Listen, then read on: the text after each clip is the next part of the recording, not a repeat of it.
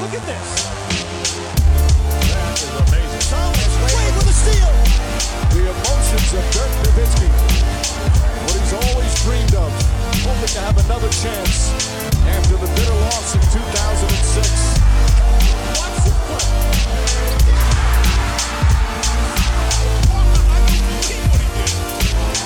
That is amazing.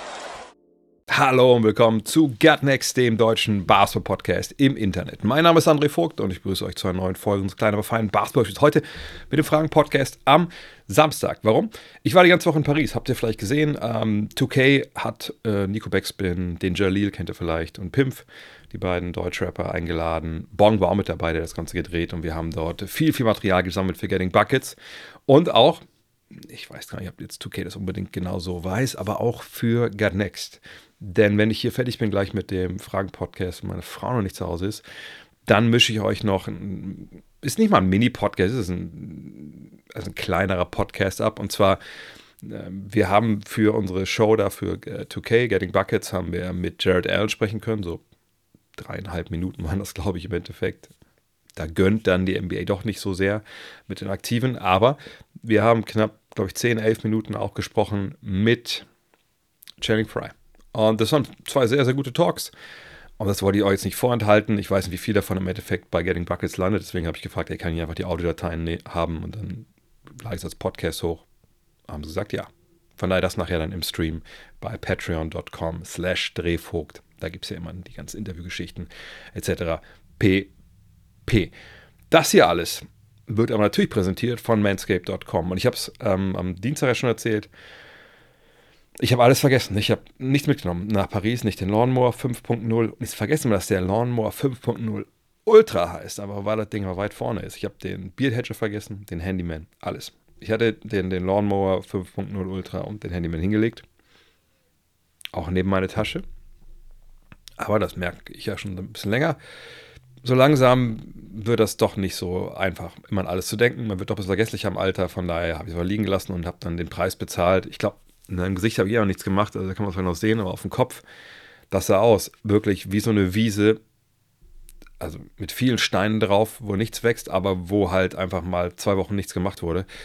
Da Sprosse ist und es sah echt wild aus. Ähm, wirklich peinlich, die Mütze abzunehmen. Von daher, als, gestern, als erstes, was ich zu Hause war, gemacht habe, war wirklich äh, mit dem Beard Hedge, nee, mit dem Lawnmower. Lawnmower hinten ran mit diesem, mit diesem neuen Foil Blade und einmal Kahlschlag.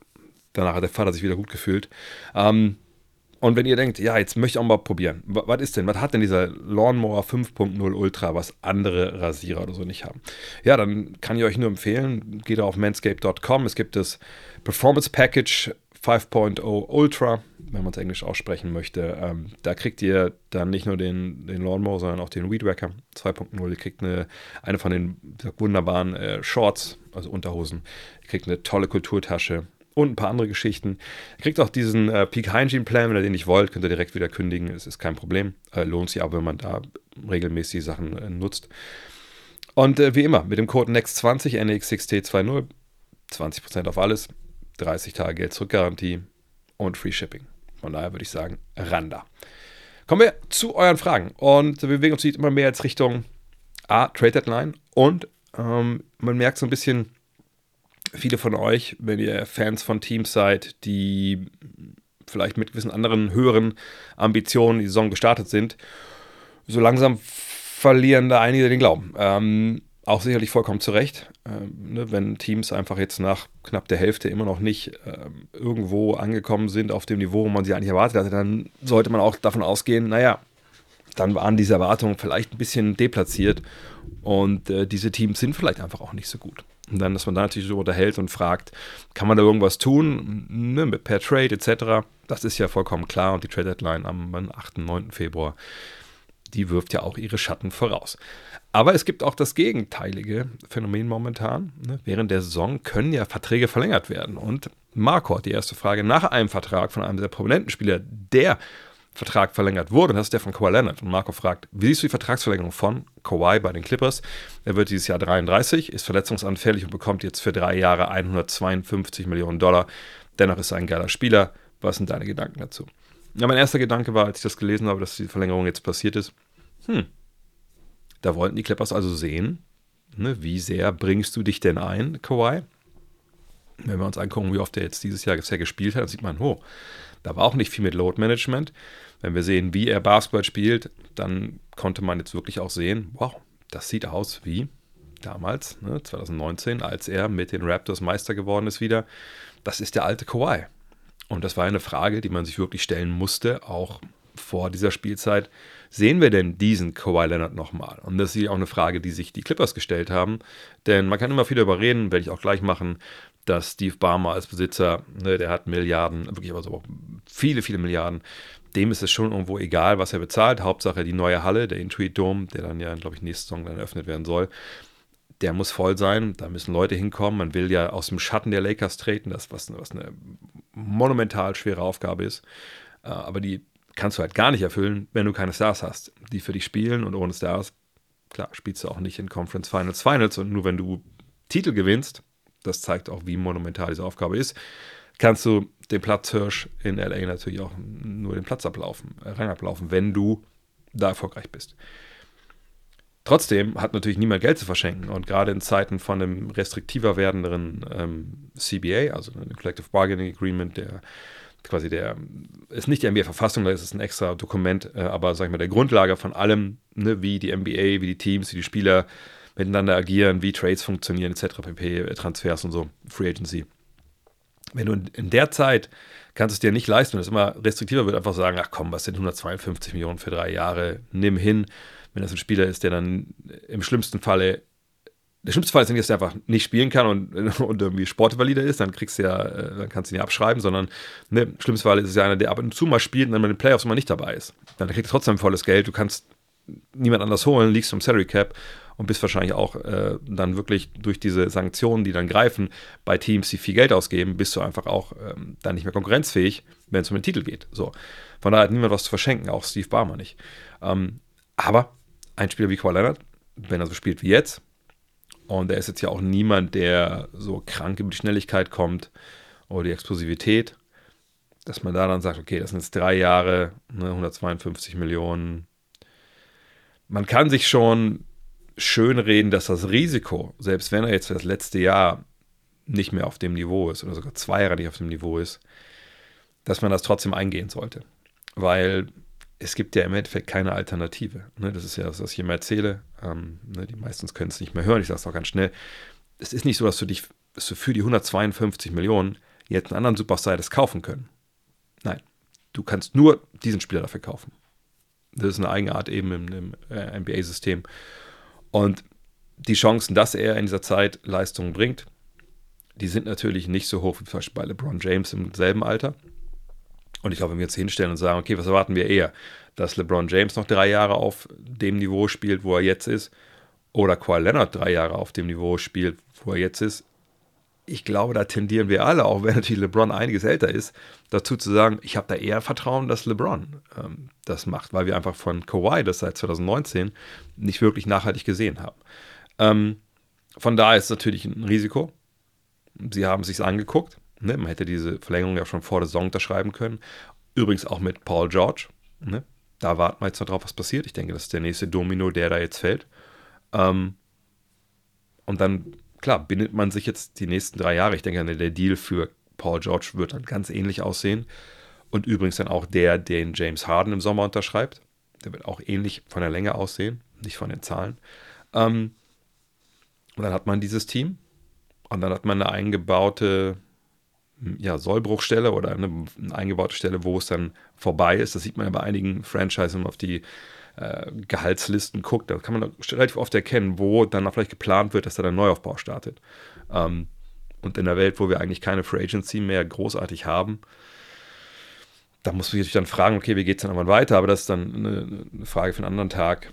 Fakt ist, dass das, was man eigentlich auch schon sehen konnte, ne, wenn man analysiert hat, wie die Clippers agieren, mit der neuen Arena etc., dass man jetzt dieses Team, diesen Kader ne, auf diesem Fundament dieser drei Stars, das will man durchziehen, noch drei Jahre und dann sieht man erstmal weiter. Und dann ist man auch angekommen in der neuen Arena. Und wenn man in der Zeit eventuell einen Titel gewinnt, umso besser.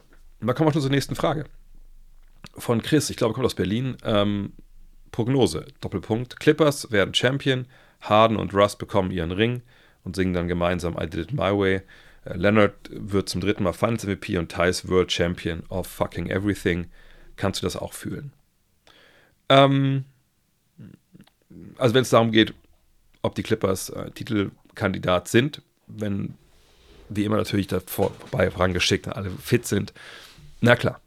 Das ist eine Mannschaft, die, das habe ich aber auch schon gesagt damals, glaube ich, vor der Bubble und so. Das ist eine Mannschaft, die, wenn sie im besten Basketball spielt, und damals war es ein bisschen was anderes, damals hatten sie natürlich noch nicht Harden, aber das war dann so ein Team mit vielen, vielen, ne, zwei Meter, zwei Meter fünf Spielern, super switchable, tolle Verteidigung, ne, mit Kawhi und Paul George, zwei auch krasse On-Ball-Verteidiger. Die waren damals schon ein Team, wo ich gesagt habe, ja, klar können die Meister werden. Ähm, dann kamen natürlich Verletzungen dazu, in der Regel, die es verhindert haben. Äh, wahrscheinlich haben sie auch vielleicht auch gegen andere Teams verloren, aber in der Regel waren es Verletzungen, die dann halt äh, gehindert haben, weiterzukommen. Ähm, und dieses Jahr kann man das durchaus auch so sehen, wenn alle fit bleiben. So, den, den Kader, die Tiefe, die Werkzeuge im Kader haben sie dafür. Ähm, von daher beim ersten, ja, es sind ein Team, die das, gewin die das gewinnen können. Äh, allerdings gibt es ja einige Teams. Das Harden und Russ dann I Did It My Way singen, fände ich ehrlich gesagt äh, schwierig. Ich meine, Harden könnte eventuell das noch in dem Sinne ähm, rechtfertigen, indem er sagt, also ich habe ja meinen Weg hierher mir selber gebahnt, sagen wir es mal so. Von daher, I did it my way, also dass dieses, dass ich mich halt hierher gezwungen habe mit meinem, ja, dann doch, ja, äh, immer noch relativ schwer zu ähm, rechtfertigenden ähm, ja, Aktionen. Aber dass er jetzt immer noch so Basketball spielt, wie er das eigentlich spielen wollte, auch in Philly ja wohl, ähm, da muss man sagen, nein, das stimmt ja nicht. Ne, also wenn er sagt, ich, ich bin immer noch ISO Harden und so sind wir Meister geworden. Wenn wir sitzen im Mai ähm, oder im April und wir reden darüber, dass James Harden jetzt ISO Ball spielt, wie früher in Houston, dann reden wir nicht davon, dass die LA Clippers eine Chance auf die Meisterschaft haben. Ne? Von daher würde ich schon sagen, dass er seinen Weg da durchaus angepasst hat. Und bei Russ ist es ja auch so, dass äh, I Did It My Way überhaupt gar nicht stimmt. Ne? Er hat, im Gegenteil, er hat eine tolle Qualität bewiesen, finde ich, ähm, was andere nicht geschafft haben, im basketballerischen Alter dann zu verstehen, okay, ich trete einen Schritt zurück. Hat er schon bei den Lakers gemacht, macht er jetzt wieder. Ähm, er hat jetzt eine Rolle, die er spielt. Ähm, und das finde ich bemerkenswert. Und ähm, aber in dem Fall hat er es ja auch nicht auf seinen Weg dann im Endeffekt gemacht. Was Thais angeht, also Leonard mit dritter Finals MVP, ja, das ist mal gut, er ist der beste Spieler in der Mannschaft, von daher, das kann man schon, das sollte man dann schon vielleicht vorausschauen. Dann, also darauf sollte man dann vielleicht Geld setzen, wenn man denkt, dass die Clippers Meister werden.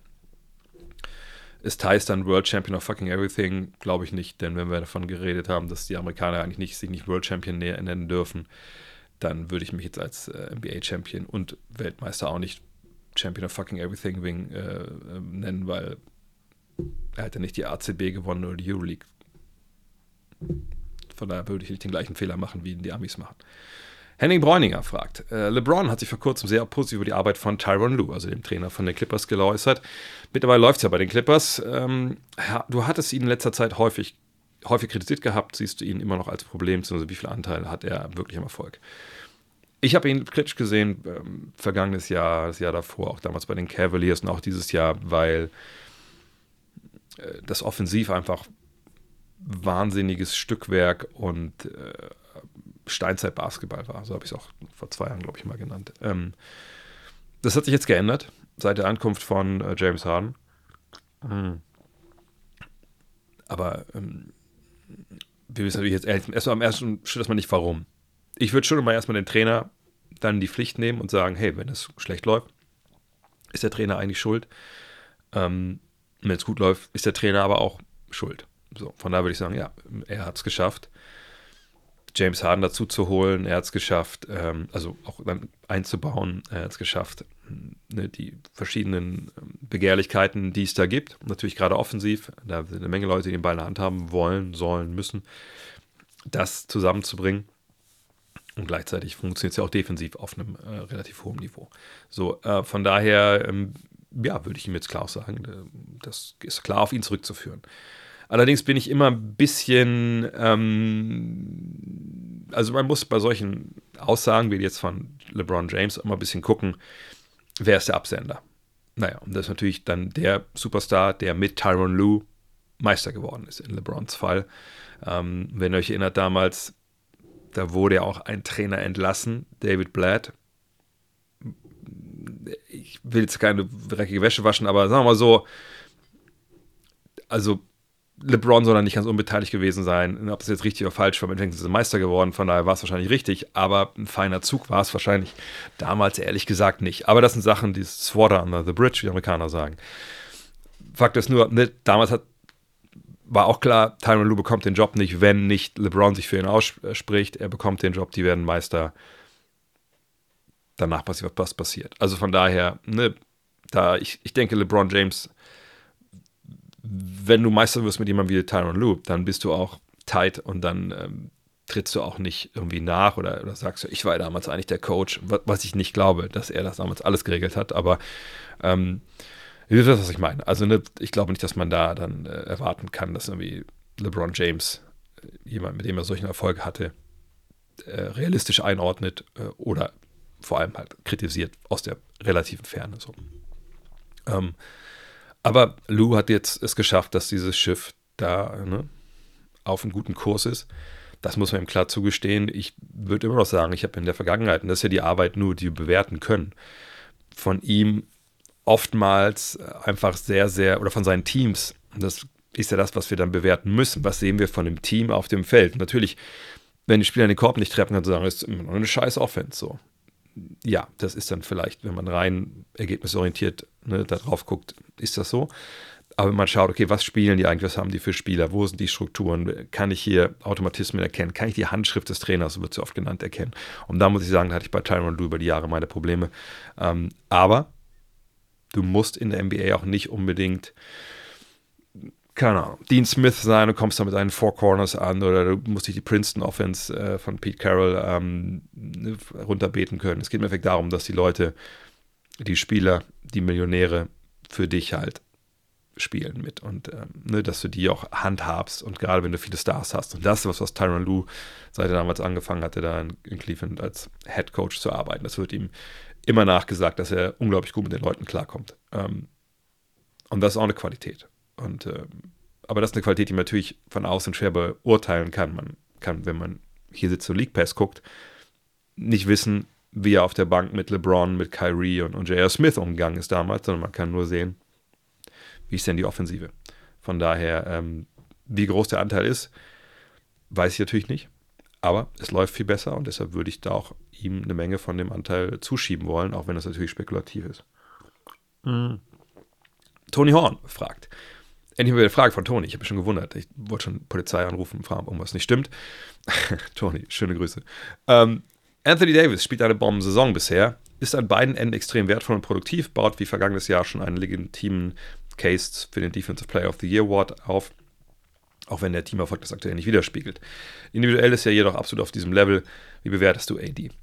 Ja, ich kriege öfter mal die Fragen hier an der Stelle, ah, ähm, ist Spieler A, B über- unterbewertet oder ähm, wer ist für dich der äh, unterbewertetste Spieler gerade? Solche Geschichten. Und dann sage ich oft, ich weiß nicht, wie da draußen Spieler XY bewertet wird, weil ich das ja nur weiß, was ich über ihn denke.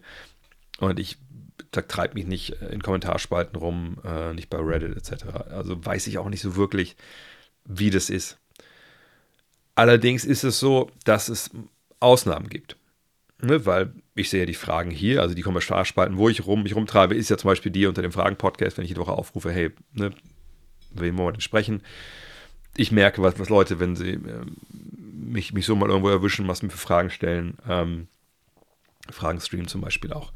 Und da muss ich sagen, dass Anthony Davis in den vergangenen Jahren schon ganz schön gecrashed ist, was so die ähm, ja, die öffentliche Wertschätzung vielleicht angeht, natürlich in dieser Bubble, ne, ihr und ich, ähm, weil, ne, wenn ihr euch überlegt, der kam ja mal von dem Niveau, ah, das ist ein Top-5-Spieler der Liga und krank, dass die Lakers den bekommen haben, die gewinnen jetzt Championship auf Championship, er und LeBron. Und Den Status hat er nicht mehr. Also ich würde mich wundern, wenn das ihren Leute jetzt hören sagen, was redest du denn da? Klar. So, einige werden es sicherlich noch äh, haben, aber äh, der Großteil wird sagen, ja, stimmt, da, da hat sich was verschoben. Ähm, und der Grund sind natürlich die Verletzungen. Ne? Also das ist die eine Geschichte, dass er einfach über die Jahre, ne, also seit der Bubble, und die Bubble, ne, auch, auch die wird ja immer dann auf verschiedenste Arten und Weisen ähm, über- und interpretiert, sage ich mal. Ne? Die einen sagen, ja, die Bubble, das war die schwerste, schwerste Meisterschaft aller Zeiten, ne, mit den ganzen Umständen etc. pp. Ähm, wir haben es eine ganze Zeit nur so auf, auf, auf, den, auf der Pelle gehockt, bla bla bla. Die anderen sagen, äh, das war der leichteste Titel aller Zeiten, gerade für einen für Anthony Davis, weil der ist ja nur immer verletzt. Äh, und da war es aber so, lange Pause mitten in der Saison, dann kommt man in die Bubble, kein Travel, man kann gut schlafen. Da hat er auch am besten funktioniert bisher in seiner NBA-Karriere. Stimmt auch. Ähm, wenn wir uns auch mal die Zahlen angucken, dann sehen wir, dass er von 2018, 19, das ist die letzte Saison, in äh, New Orleans bis heute hat er nur einmal 60 Spiele absolviert. Das war die Saison 2019, 2020. Da hat er 62 Spiele gemacht. Auch eine Covid-Saison.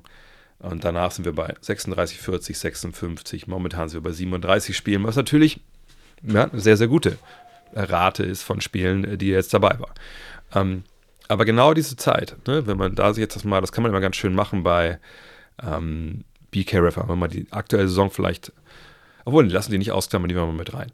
Wenn wir die Saison jetzt von 2018 bis 2024 nehmen, dann ist er bei 25 Punkten, 10,7 Rebounds, 3,2 Assists, 1,3 Steals, 2,2 Blocks, eine Zweierquote von 56,1% und eine Dreierquote, okay, von 29,6. Sprich, ich wollte jetzt hier nicht mit, äh, mit den, äh, mit den äh, Zahlen langweilen. Das sind natürlich absolute Top-Zahlen. Aber dass die Zahlen jetzt nicht mehr so hoch aufgehängt werden, ähm, dass man jetzt so als sagt, Top 5, Top 10 Spieler sieht, was viele das nicht mehr tun, liegt halt daran, dass er nicht da ist. Ja, und da gibt es das schöne Sprichwort, the best, the best ability is availability. Ja, also wenn du nicht available bist, also wenn du nicht spielen kannst, tja, dann ist also schön, dass du ein guter Werfer bist oder ein toller Verteidiger oder ein krasser Scorer. Wenn du nicht spielst, bist du halt im Endeffekt ein Anzugmodel oder je nachdem, was du gerade angezogen hast. Ähm, deshalb ist er, glaube ich, da bei, bei vielen so unten durchgerutscht. Ähm, aber er spielt dieses Jahr toll. Ähm, nur vergangenes Jahr, wenn ich erinnere, war er, glaube ich, auch früh aufs, auf dem Weg. Dann hat er aber nur 56 Spiele absolviert. Also wir müssen wirklich abwarten, jetzt wie es weitergeht bei ihm. Ähm, aber dass er momentan eine tolle Saison spielt, ist klar. Eine Sache möchte ich aber auch sagen, und dann würde mich interessieren, was ihr, was ihr dazu sagt. Könnt ihr auch vielleicht gerne äh, mir dann so bei Spotify oder wo immer ihr das hier dann vielleicht bei YouTube seht, einfach mal die Kommentare schreiben oder bei den Socials rein. Ich habe für beim Raussuchen der Frage mir überlegt, und den Podcast mache ich bald nochmal. Ähm, wir haben früher den Podcast mal gemacht, ich glaube, ich mache den mit Dean mal. Ähm, wer, oder wir müssen uns die Kader angucken und sagen, in diesem Kader steht oder steht in diesem Kader ein Spieler, der der beste Spieler eines Meisterschaftsteams sein kann, der zweitbeste oder der drittbeste. So. Und ich, ich glaube, letztes Mal haben wir gesagt, er könnte der Beste sein, wenn ich mich richtig erinnere. Auch vollkommen zu Recht. Ne? Das ist schon ein paar Jahre her, dass wir diesen Podcast gemacht haben. Aber wenn wir das heute machen würden, würde ich sagen, er wäre für mich nicht der beste Spieler des Meisterschaftsteams. Ich glaube, das hat er nicht in sich. Also verletzungsmäßig das mal zur Seite ge, äh, gewischt, weil ich einfach glaube, dass er einfach rein vom, ich weiß nicht genau, wie ich das nennen soll, Killerinstinkt oder so, äh, ist immer so ein bisschen abgelutscht und, und, und nicht so, weiß ich nicht, es, es, es, passt nicht so. Also ich glaube aber er äh, mentalitätsmäßig, ich glaube, er ist jemand, der dann schon nochmal lieber jemand an seiner Seite hat, der den, den Ball äh, hat, der die Verantwortung übernimmt, der für ihn mitkriegt. Er ist ja auch ein großer Spieler, da muss ja eher immer einer sein, auf der den Ball passt. So, ne? ähm, wahrscheinlich ist er für mich der, der beste, der beste, zweitbeste Spieler eines Meisterschaftsteams. Aber ich sehe ihn nicht mehr als besten Spieler. Wenn ihr das anders seht oder wenn ihr es gleich seht, haut es gerne mal in, in die Kommentare. SLD mit der nächsten Frage. Der Anunobi hier steht Anunobi. Anunobi einfach nur. Barrett Quickly Trade sieht bisher nach einem Win-Win aus. Sind die Knicks für dich dadurch ein ernstzunehmender Titelfavorit im Osten? Ähm, naja, für mich sage ich, ich äh, definiere Titelfavorit-Teams, die die Conference Finals erreichen können. Und jetzt nicht irgendwie nur so, wenn beim Gegner, keine Ahnung, äh, Schweinepest ausbricht oder so, sondern schon realistisch gesehen äh, auch mit den allermeisten Matchups.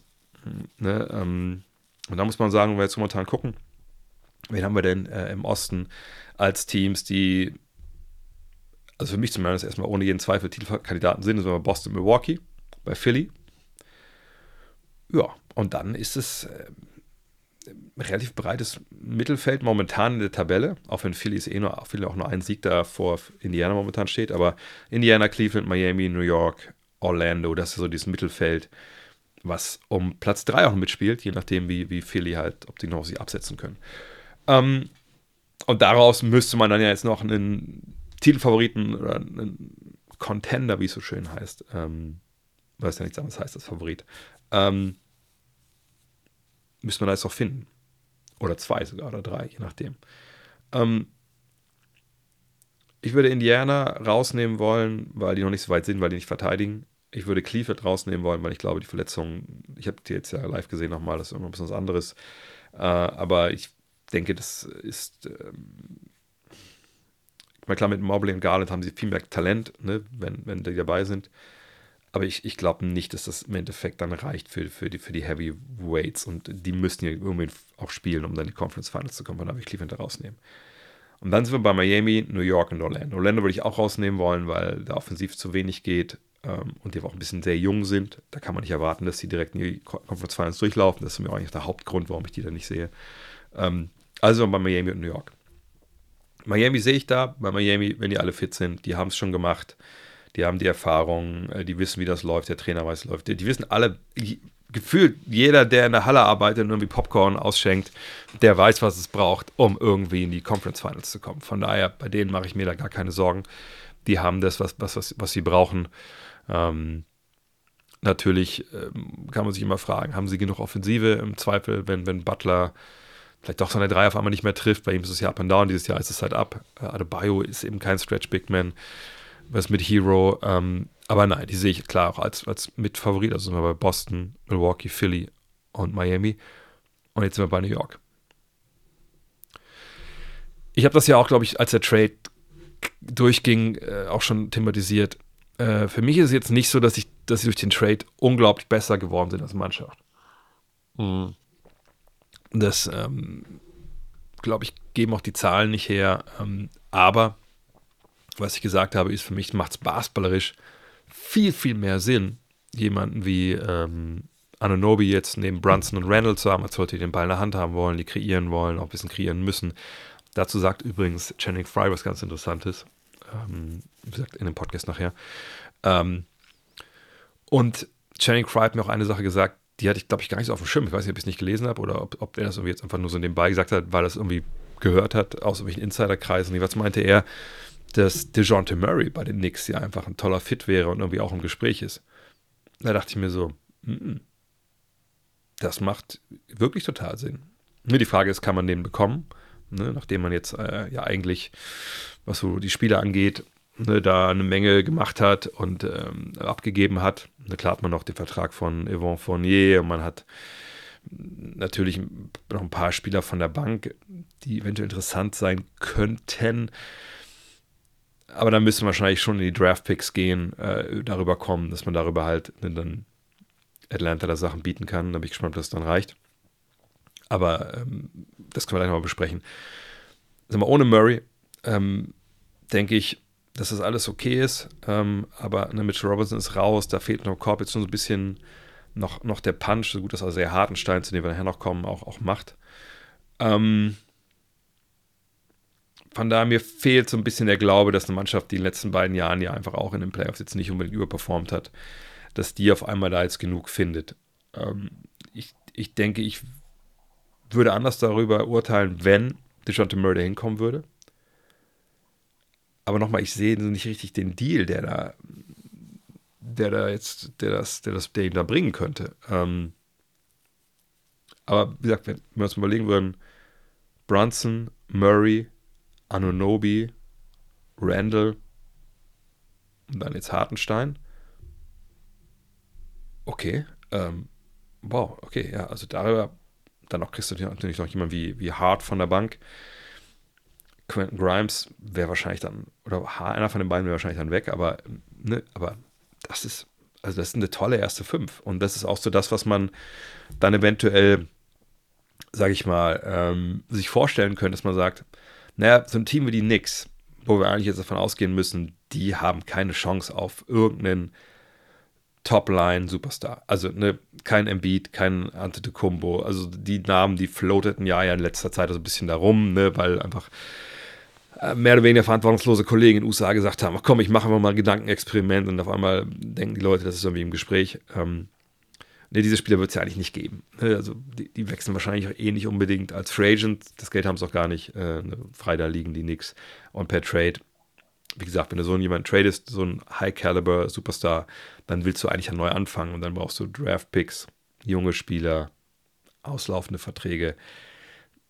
Und wie ich schon ein paar Mal gesagt habe, wenn, wenn wirklich mal sowas passieren soll, dass ein Superstar, der über jeden Zweifel haben ist, spielerisch auf den Markt kommt, wenn die Oklahoma City Thunder mit, mitbieten wollen, dann außer es gibt kranke persönliche Animosität zwischen dem jeweiligen General Manager, der dann diesen Star traden will und Sam Presti, dann würde ich nicht sagen, dass irgendein anderes Team eine Chance hat. Das inkludiert auch die Knicks.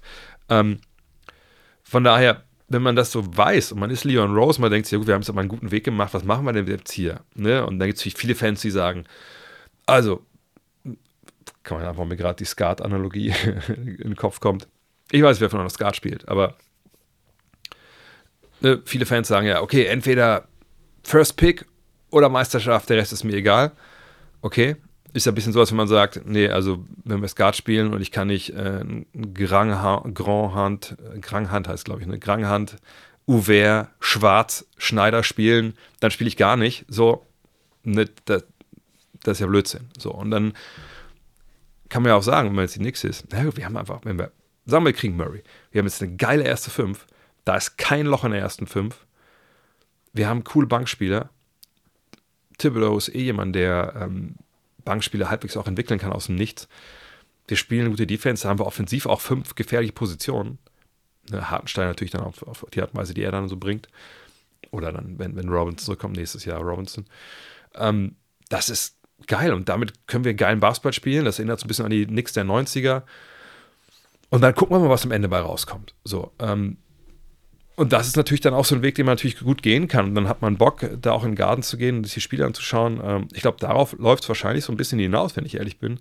Ähm, mal gucken, was mit Murray jetzt ist. Aber zurück zur Frage. Dieses Jahr sehe ich sie nicht als Titelanwärter, äh, also als Conference Finals Anwärter, weil ich denke, dass den Beweis, dass sie da einen extra Gang haben als, äh, als Team in den Playoffs, da muss man auch ehrlich sein, die sind sie in den letzten beiden Jahren ähm, in den letzten paar Jahren, ehrlich gesagt, äh, sie ist schuldig geblieben. Und ähm, das jetzt mit OJ Nobi, der natürlich ein toller Spieler ist, aber irgendwie auch keiner von dem erwarten können, dass er jetzt die Offensive mit umkrempelt, dass das anders wird. Äh, sehe ich ehrlich gesagt nicht. Aber ich finde, es ist eine geile Truppe und ich freue mich, dass ich da äh, Anfang Februar sind wir mit dem ersten Gut Next Trip da, dass, dass ich die sehen kann. El Professor fragt, äh, Bill Simmons macht zuletzt ein Argument auf, dass die Pistons in den vergangenen vier bis fünf Jahren aus damaliger Sicht eigentlich keine schlechten Entscheidungen bei der Draft und den Trades gemacht haben. Siehst du das ähnlich und warum sind sie dann eigentlich schlecht? Hm. Ja, sehe ich ähnlich. Ähm, man kann ja, das ist ja schön ja bei der BKRF, eben auch reingucken und man kann sich anzeigen lassen, wen haben eigentlich die Teams gedraftet von Jahr zu Jahr. Und dann kann man in die, eigenen, in die einzelnen Drafts reingehen und sagen, okay, haben sie da denn eigentlich den richtigen Spieler genommen?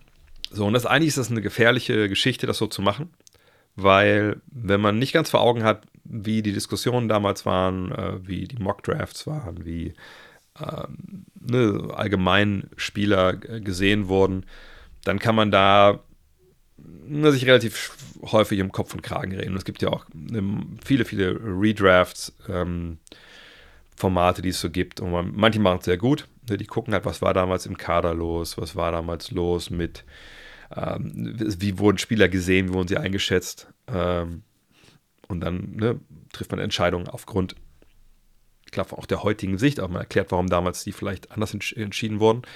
Und dann gibt es halt Formate, die das machen, die sind ja an Dummheit nicht zu überbieten und die gucken nur aus heutiger Sicht und, und was ich ranken, alle, äh, alle Spieler aus dem Jahrgang nach Warp und sagen, ja gut, der Spieler an 1 gehen müssen, der an 2, der an 3, der an 4, ohne dass man irgendwie auch guckt, was da in dem Kader der jeweiligen Mannschaft, die da gepickt hat, los war. Aber das ist egal. Ähm, jedenfalls, wenn wir uns angucken, was sie gemacht haben über die Jahre, ähm, und ich weiß gar nicht, wo man jetzt da anfängt. Wahrscheinlich fängt man an mit Kilian Hayes 2020, weil im Jahr vorher Dumbu, Dumbuya, Dr. Doom, der zum Anfang, glaube ich, sehr, sehr gut gesehen wurde, das war dann nachher dann irgendwie dann nicht so funktioniert. Ähm, aber gucken wir noch mal kurz mal 2019. Ich gucke mal kurz nebenbei nach. 2019 sind so draften sie Nummer 15 und äh, verpassen dann Spieler wie äh, ja, wen soll man nennen? Äh, Matisse Thibel, Brandon Clark, Grant Williams, äh, Jordan Poole, Calvin Johnson, Kevin Porter, Nick Claxton. Das geht denen, die gehen ja alles durch, alle durch die Lappen. Ähm, auf der anderen Seite ist es aber auch so, dass ich mich damals äh, auch nicht erinnern kann, dass jetzt ein Aufschrei durchs Land ging, dass sie Sekou Doumbouya genommen haben und wäre jetzt auch kein großer Gamechanger, hätten sie die genannten Spieler, wenn ich ja genannt habe, jetzt im Kader. Man, Nick Claxton defensiv vielleicht okay, aber ich habe Nick Claxton jetzt gestern auch gesehen, äh, vorgestern, vorgestern, vorgestern. Ah, irgendwie ist das schon auch, da gibt es ein gewisses Level, bis, bis weiter kommen kann und dann geht es halt nicht weiter. Oder so Terrence Mann sehe ich hier noch wer zu haben gewesen, Daniel Gafford. Das sind aber auch keine Spieler, die Unterschied machen, dass du dann jetzt da stehst, wo du bist. Also fahren wir 2020 mal weiter mit, mit Killian Hayes an sieben. Da muss man sagen, okay, Killian Hayes damals in Ulm vorher gespielt, das muss man, wie gesagt, muss ich legalerweise dazu sagen, das äh, ist, ist, ist, von der BBL, äh, das steht in meinem Vertrag mit denen drin. Ähm, wir sind auch alles nur Systemmedien hier bei Gutnext. Ähm, und ähm, das war natürlich im Nachhinein jetzt ein Fehler, wenn wir sehen, wo er steht äh, wenn man da sich mal die Mühe macht, das mal nach Warp zu ordnen, und ich sage, so geht es nur, weil es so eklatant ist, dann steht Killian Hayes, äh, also es sind 60 Spieler gedraftet worden, 58 von denen haben bisher in der NBA gespielt, Yamada hat es nicht gemacht bis jetzt und Justinian Jessup auch nicht. Also 58 Spieler wurden gedraftet in diesem Jahrgang. Ähm, der Top-Spieler, das ist Tyrese Halliburton, den hätte man haben können. Ja. Der hat einen Warp von 12,1. Ähm, der schlechteste Spieler in äh, diesem Jahrgang hat einen Warp von minus 2,7, also Nummer 58. Das ist Killian Hayes. Also das ist natürlich überhaupt nicht so gelaufen, wie man sich das hätte vorstellen oder vorgestellt hatte, aber Killian Hayes damals, es gab Stimmen, ich kann mich bei The Ringer, glaube ich, auch erinnern, dass da, äh, glaube ich, Kevin O'Connor oder so gesagt hat, hey, das könnte der beste Spieler dieses Jahrgangs werden. Äh, geile Übersicht, geil, wie das Pick and Roll manövriert, der Wurf, okay, und die linke Hand ein bisschen dominant, aber das wird alles kommen. So, bisher wissen wir, ist es noch nicht gekommen. Ähm, gut, ist vier Jahre jetzt her, äh, oder ist vierte Saison jetzt, ne, aber ja, das ist natürlich dann bitter, wenn du dann eben Tyrese Halliburton nicht geholt hast, Desmond Bain nicht geholt hast, Tyrese Maxey wäre zu haben gewesen, Emmanuel Quickly, Sadiq Bay, die sind alle so vorne jetzt bei Warp. Aber von all denen würde ich sagen, ja, Halliburton, Bane, Maxi an 21. Aber jetzt mal ganz ehrlich, wie gesagt, Maxi an 21, Bane an 30. Also jetzt nicht so, dass die Pistons den Fehler gemacht haben an 7 und dann nochmal 8 direkt die Teams gesagt haben, Alter, wir können sofort, wir können Tyrese Halliburton ziehen, wie geil. Nee, es hat dann bis, bis Nummer 12 noch ge, äh, gedauert, bis das dann der Fall war. Ähm, und ist nicht so, dass die Teams jetzt hinter Detroit jetzt keinen Point Guard gebraucht hätten. Ne? Also an 8 nehmen die Knicks Obi Toppin, an 9 nimmt Washington Danny Avdija, an 10 nehmen die Suns Jalen Smith, an 11 nehmen die Spurs Devin Vassell und dann erst Tyrese Halliburton, Tyrese Halliburton zu den Kings. Also das ist natürlich rückblickend Fehler gewesen, aber Kilian Hayes zu dieser Zeit war ein Pick, den hätten sicherlich viele andere auch so gemacht. Ähm, von daher, nee, eigentlich auch kein Fehler. Dann gucken wir Kate Cunningham. Das ist natürlich der, ähm, der große Name. Ne, das ist der, wenn ihr euch erinnert, ähm, damals mit dem Podcast mit Tom, Tom Adel halt auch bei patreon.com slash drehvogt, ja, mit dem machen wir ja auch bald wieder äh, die nächste Serie jetzt auf zur nächsten Draft. Damals sagt Kate Cunningham, vergleichen mit Luka Doncic, großer Playmaker, der, das ist der beste Spieler dieser Draft auf jeden Fall. Ähm, das war der Konsensus damals. Also ich kann mich nicht erinnern, dass da großartig es eine richtig, klar gibt es immer wieder Outlier, die sagen in dem Fall auch, also ich hätte gerne Jalen Green an 1 oder ich hätte gerne Evan Mobley an 1. Natürlich, gar keine Frage. Gibt es immer bei jeder Draft. Ähm, aber der große Konsensus war, nein, natürlich ist Kate Cunningham die Nummer 1. Und Kate Cunningham wurde 1 gezogen. wenn man sich die Zahlen von ihm bisher anguckt, also im Schnitt jetzt über die Jahre sind, ist er bei 19, 5 und 6. Da kann ja auch keiner meckern. Gut, die Dreierquote mit 31,7 Prozent ist jetzt nicht da, wo man sie möchte. Aber das ist alles noch verhandelbar und es war noch eine Menge Verletzungen dabei. Das darf man nicht vergessen. Ne? Also das ist nicht so, dass der die drei Jahre jetzt Vollgas geben, der hat 112 Spiele erst gemacht in den drei Jahren. So. Also können wir hier noch gar nicht sagen, war es jetzt wirklich ein Fehler oder nicht. Was wir aber sagen können, ist, dass Scotty Barnes und Evan Mobley, ne, die beiden, die jetzt in dem Jahr äh, aus, aus, aus der Klasse, sag ich mal, äh, bisher am meisten gebracht haben. Alperen Schengen, Franz Wagner. Das sind so die Top 4 dieses Jahrgangs und die würde man natürlich momentan alle lieber haben als, als ähm, Kate Cunningham. Allerdings muss man sich auch hier fragen, hätte man jetzt nicht Kate Cunningham genommen, sondern die anderen, eine der anderen vier, wie viel besser, schlechter wären die Pistons dann jetzt eigentlich? Ne, also das ist, das sind faszinierende Fragen manchmal. Aber sagen wir mal, okay, ähm, das war zu verteidigen. So, dann haben sie zweimal ein 5 gepickt nach diesem ersten Pick. Und eigentlich sollte man denken, okay, wenn du Kate Cunningham holst, und das ist dein Franchise-Spieler, du hast ja eine 1 gezogen, ne, dass du jetzt Cunningham auch hinter Hayes direkt gezogen hast, ne, da, da, hat man ja auch vielleicht gemerkt, okay, mit Hayes sind wir vielleicht nicht hundertprozentig zufrieden. Wir ziehen natürlich den besten Spieler der Draft, egal ob die beiden jetzt die gleiche Position spielen, auch mehr oder weniger. dann gucken wir weiter. Und dann bist du an 5 dran, 2022, und siehst eben Jay Ivey. Und da muss man sagen, das ist ja wieder ein Guard gewesen. Ne? Und, und, und da weiß ja auch die Drafter, dass dann schon die Fragen waren, okay, also dann traden die dann jetzt vielleicht dann äh, ne, Killian Hayes oder so. Aber wahrscheinlich war da einfach auch der, der Wert mega im Keller. Ähm, und die Problematik ist einfach, dass Jaden Ivey jetzt auch gar nicht funktioniert hat. Ne, also, ne, an 5 gezogen. Man hätte einen, einen Jane Williams erziehen können, einen Walker Kessler. Ähm, ja, weiß nicht, ob man auch so Dyson Daniels jetzt noch nennen will. Also natürlich gibt es eine Menge Spieler, weil ne, einfach Jalen Durham bisher noch nichts, nichts gebracht hat. Aber nochmal, also Jalen Williams wurde an 12 gezogen. Okay, das war ungefähr die gleiche Range, sage ich mal so. Aber das war auch mehr eine Überraschung, glaube ich, nach wie vor, dass der dann so abgegangen ist. Ähm, und sonst direkt hinter ihm Benedict Matherin, Shaden Sharp. Ja, kann man durchaus argumentieren, dass die, obwohl bei Matherin weiß ich gar nicht, aber also kann man argumentieren, dass die besser gepasst hätten. Das kann man vielleicht schon sagen. Aber auch da, ist das jetzt was, was erklärt, warum diese Franchise so äh, kaputt ist. Und dann außer Thompson dieses Jahr, da muss man auch klar sagen, gut, ich meine, es war auch ein bisschen, bisschen früh, das zu bewerten, nur nach 39 Spielen, dass er und sein Bruder super roh sind. Gut, das wussten wir alle. Das war ein klarer Potential Pick. Also da hat man geguckt, okay, wir wollen eben schauen, dass, dass der in ein paar Jahren einfach an einem Punkt ist, mit der Athletik, die der Typ bringt. Da, da wird er unfassbar sein. Ähm, das war eben was, das ist ein Projekt, gar keine Frage. Und dahinter, ähm, direkt dahinter gedraftet worden, Anthony Black, Bilal Kulabali, Jarvis Walker, Taylor Hendricks, Cason Wallace, Jed Howard, Derek Lively, Grady Dick.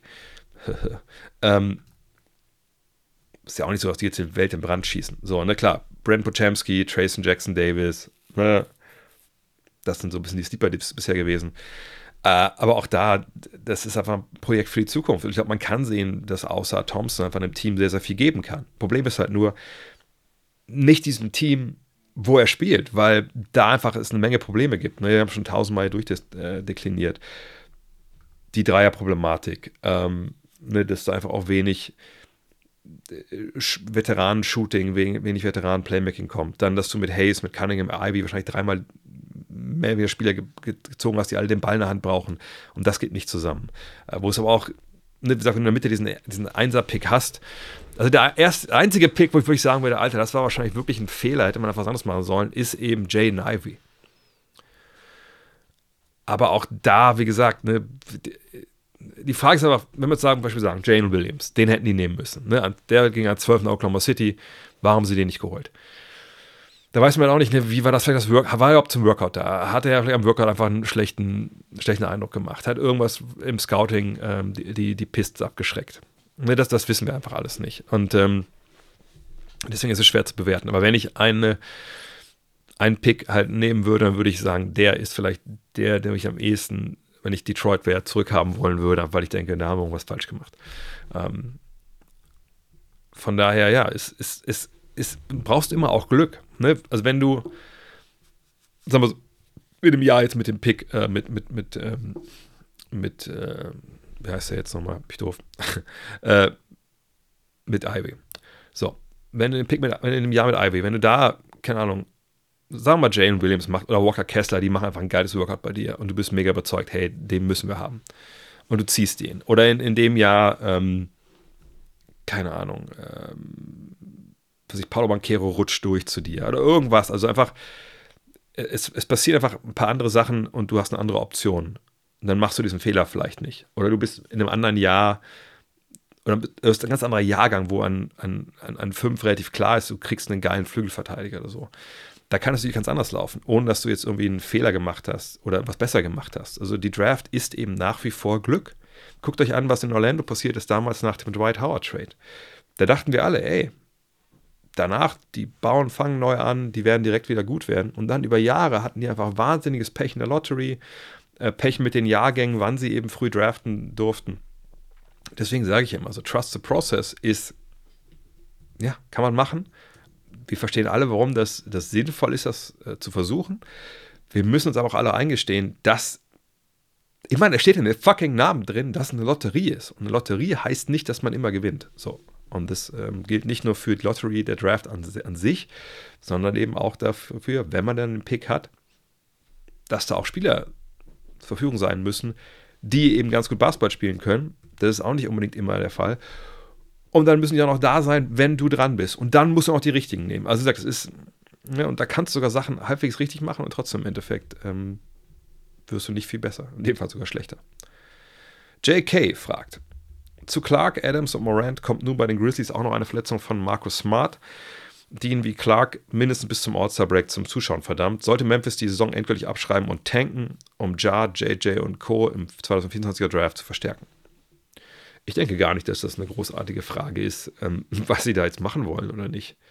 Ähm, du, das ist ja ein bisschen so, gut, ich meine, der Vergleich, bietet sich jetzt eigentlich nicht an, weil natürlich die ähm, Warriors nach dem Abgang, also nach 2019, nach dem Abgang von Kevin Durant, natürlich eigentlich in ihrer Version wenig mit den Grizzlies jetzt zu tun haben. Aber was damals passiert ist, wenn ihr es noch wisst, ist ja, Kevin Durant verletzt sich, Achillessehnenriss, Clay Thompson verletzt sich, ähm, Kreuzbandriss, Durant geht nach Brooklyn, Thompson macht seine Reha, reißt sich dann die Achillesferse, ist zwei Jahre raus, Curry zwischendurch verletzt und sie stürzen ab, können ein paar Mal früh draften und dann gewinnen sie nochmal einen Titel. Gut, jetzt nicht unbedingt mit der Hilfe von den Youngstern, aber ähm, ne, man hat einfach mal diese zwei Timelines, die da äh, verfolgt werden. Ne, die Alten im Sinkflug und die Jungen, die im Steigen begriffen sind. Stichwort James Wiseman. Ähm, wie gesagt, so gut waren natürlich die Grizzlies jetzt nicht, aber die Grizzlies vergangenes Jahr waren einfach verdammt gut. Ne? Hätte jetzt der gute Jamal mit der Waffe da rumfuchteln müssen? Nee, nicht unbedingt. Ähm, aber die waren natürlich auf einem hohen Niveau. So. Und man dachte, okay, das ist ein Team mit, das ist wirklich auch, wo, wenn schon meine Favoriten waren auf dem Titel, auf dem Conference Finals, ja, da gehören die Grizzlies auf jeden Fall dazu. Gehörten sie vor der Saison eigentlich auch, wenn man ehrlich ist. Also vom Leistungslevel, diese minus 25 Spiele, John Morant, die haben da natürlich ein bisschen einen Dämpfer reingebracht. Jetzt, wie gesagt, Steven Adams, ganze Saison raus. Brandon Clark, eventuell All-Star-Game, kommt aber auch oft von Achillessehnenverletzungen. Mal gucken. John Morant, Schulter, raus für die ganze Saison. Derrick Rose, gut, ist Week to Week, das ist aber auch ziemlich egal. Marcus Smart, Finger, sechs Wochen ungefähr. Ähnlich wie bei Chris Paul. Dürfte nach dem All-Star Break, denke ich mal, zurückkommen. Momentan stehen sie bei einer Bilanz von 14 und 24. Ne, da sind aber eine Menge Siege dabei. Ich weiß, glaube ich, neun. Dann mit, ähm, mit John Morant. Und äh, naja, ohne ihn läuft es einfach nicht so gut. Sie sind, wenn wir momentan gucken, 29. Offensivrating, da wird sich nicht viel dran ändern. Ne? Jetzt, im Rest der Saison, denke ich mal. 9. im Defensivrating, ja, das kann man natürlich noch, noch besser machen. Aber ähm, das wird nicht reichen, um äh, wirklich viele Spiele zu gewinnen. Und wenn wir momentan sehen, wo sie in der Tabelle stehen, äh, dann sehen wir Memphis mit 14 Siegen. Das heißt, Detroit, San Antonio, oh, Detroit mit drei Siegen, Washington sechs Siege, San Antonio sieben, Charlotte acht, Portland 10 und dann kommt Memphis. Also es sind fünf Teams vor ihnen. Natürlich kann man diskutieren, Charlotte jetzt wieder mit LaMelo Ball, der zurückkommt, ähm, können die, werden die Memphis überholen? Habe ich ein gutes Gefühl, dass das passieren könnte. Auf der anderen Seite, wenn man Toronto sieht, haben jetzt 15 Siege, Atlanta hat 15 Siege auch. Fallen die noch nach unten rein? Glaube ich eher nicht. Also, dass Memphis, sagen wir, unter den ersten sechs picken wird nächstes, nächsten Sommer oder nächsten Juni, da würde ich mich jetzt schon äh, zu hinreißen lassen, weil ich sehe im Westen jetzt kein Team, das runtercrasht. Selbst jetzt Utah. Utah ist bei 20 und 20, haben jetzt acht, äh, glaube ich, 8 von 10 Spielen gewonnen. Ähm, mal gucken, was mit Marker und so passiert, aber ich glaube nicht, dass die den Abstand also wettmachen können nach unten zu Memphis. Ähm, egal, was da passiert. Äh, Toronto hat, glaube ich, kein Interesse, irgendwie unten rein zu geraten. Äh, gucken wir, muss ich schauen, was mit Siakam passiert. Äh, Atlanta, wenn sie John Murray traden, vielleicht passt dann alles ein bisschen besser, obwohl ich denke, dass John Murray da das Problem ist. Ähm, aber ne, ich denke, Top 6 werden sie, werden sie picken, egal was passiert in Memphis. Ähm, und ich sehe nicht den Weg, dass man jetzt sagt, Alter, jetzt erst recht, alle für Ja, alle für Marcus, und jetzt tanken wir nicht. Also ich glaube, das Wort tanken brauchst du da auch gar nicht in den Mund zu nehmen. Wenn du jetzt, keine Ahnung, Taylor Jenkins bist, dann machst du es eh nicht. Du machst deinen Job so gut wie es geht. Ähm, das Front Office wird sagen, ja, okay, gut, ähm, da haben wir jetzt halt ähm, schlechte Karten, aber du guckst ja eh voraus, guckst voraus auf den Juni, schickst vielleicht ein, zwei Scouts mal mehr los, äh, machst mal eine Europareise, eine Menge europäische Talente, wie ich es richtig sehe, nächstes Jahr, äh, nächste, nächste, nächste Draft. Und lässt aber das Ding laufen. Äh, und am Ende des Tages musst du wenig Angst haben ähm, mit der Truppe, wie sie da jetzt steht, dass du da viele Spiele gewinnst. Und wenn du wirklich am Ende denkst, würde Sinn machen, mal drei, vier Spiele ein bisschen mehr zu verlieren in den letzten zwei, drei Wochen, dann kriegt halt Triple J halt einen Fersensporn oder Desmond Bain einen Fersensporn. Hm. Was sage ich sogar eher Desmond Bain. Und dann ist gut.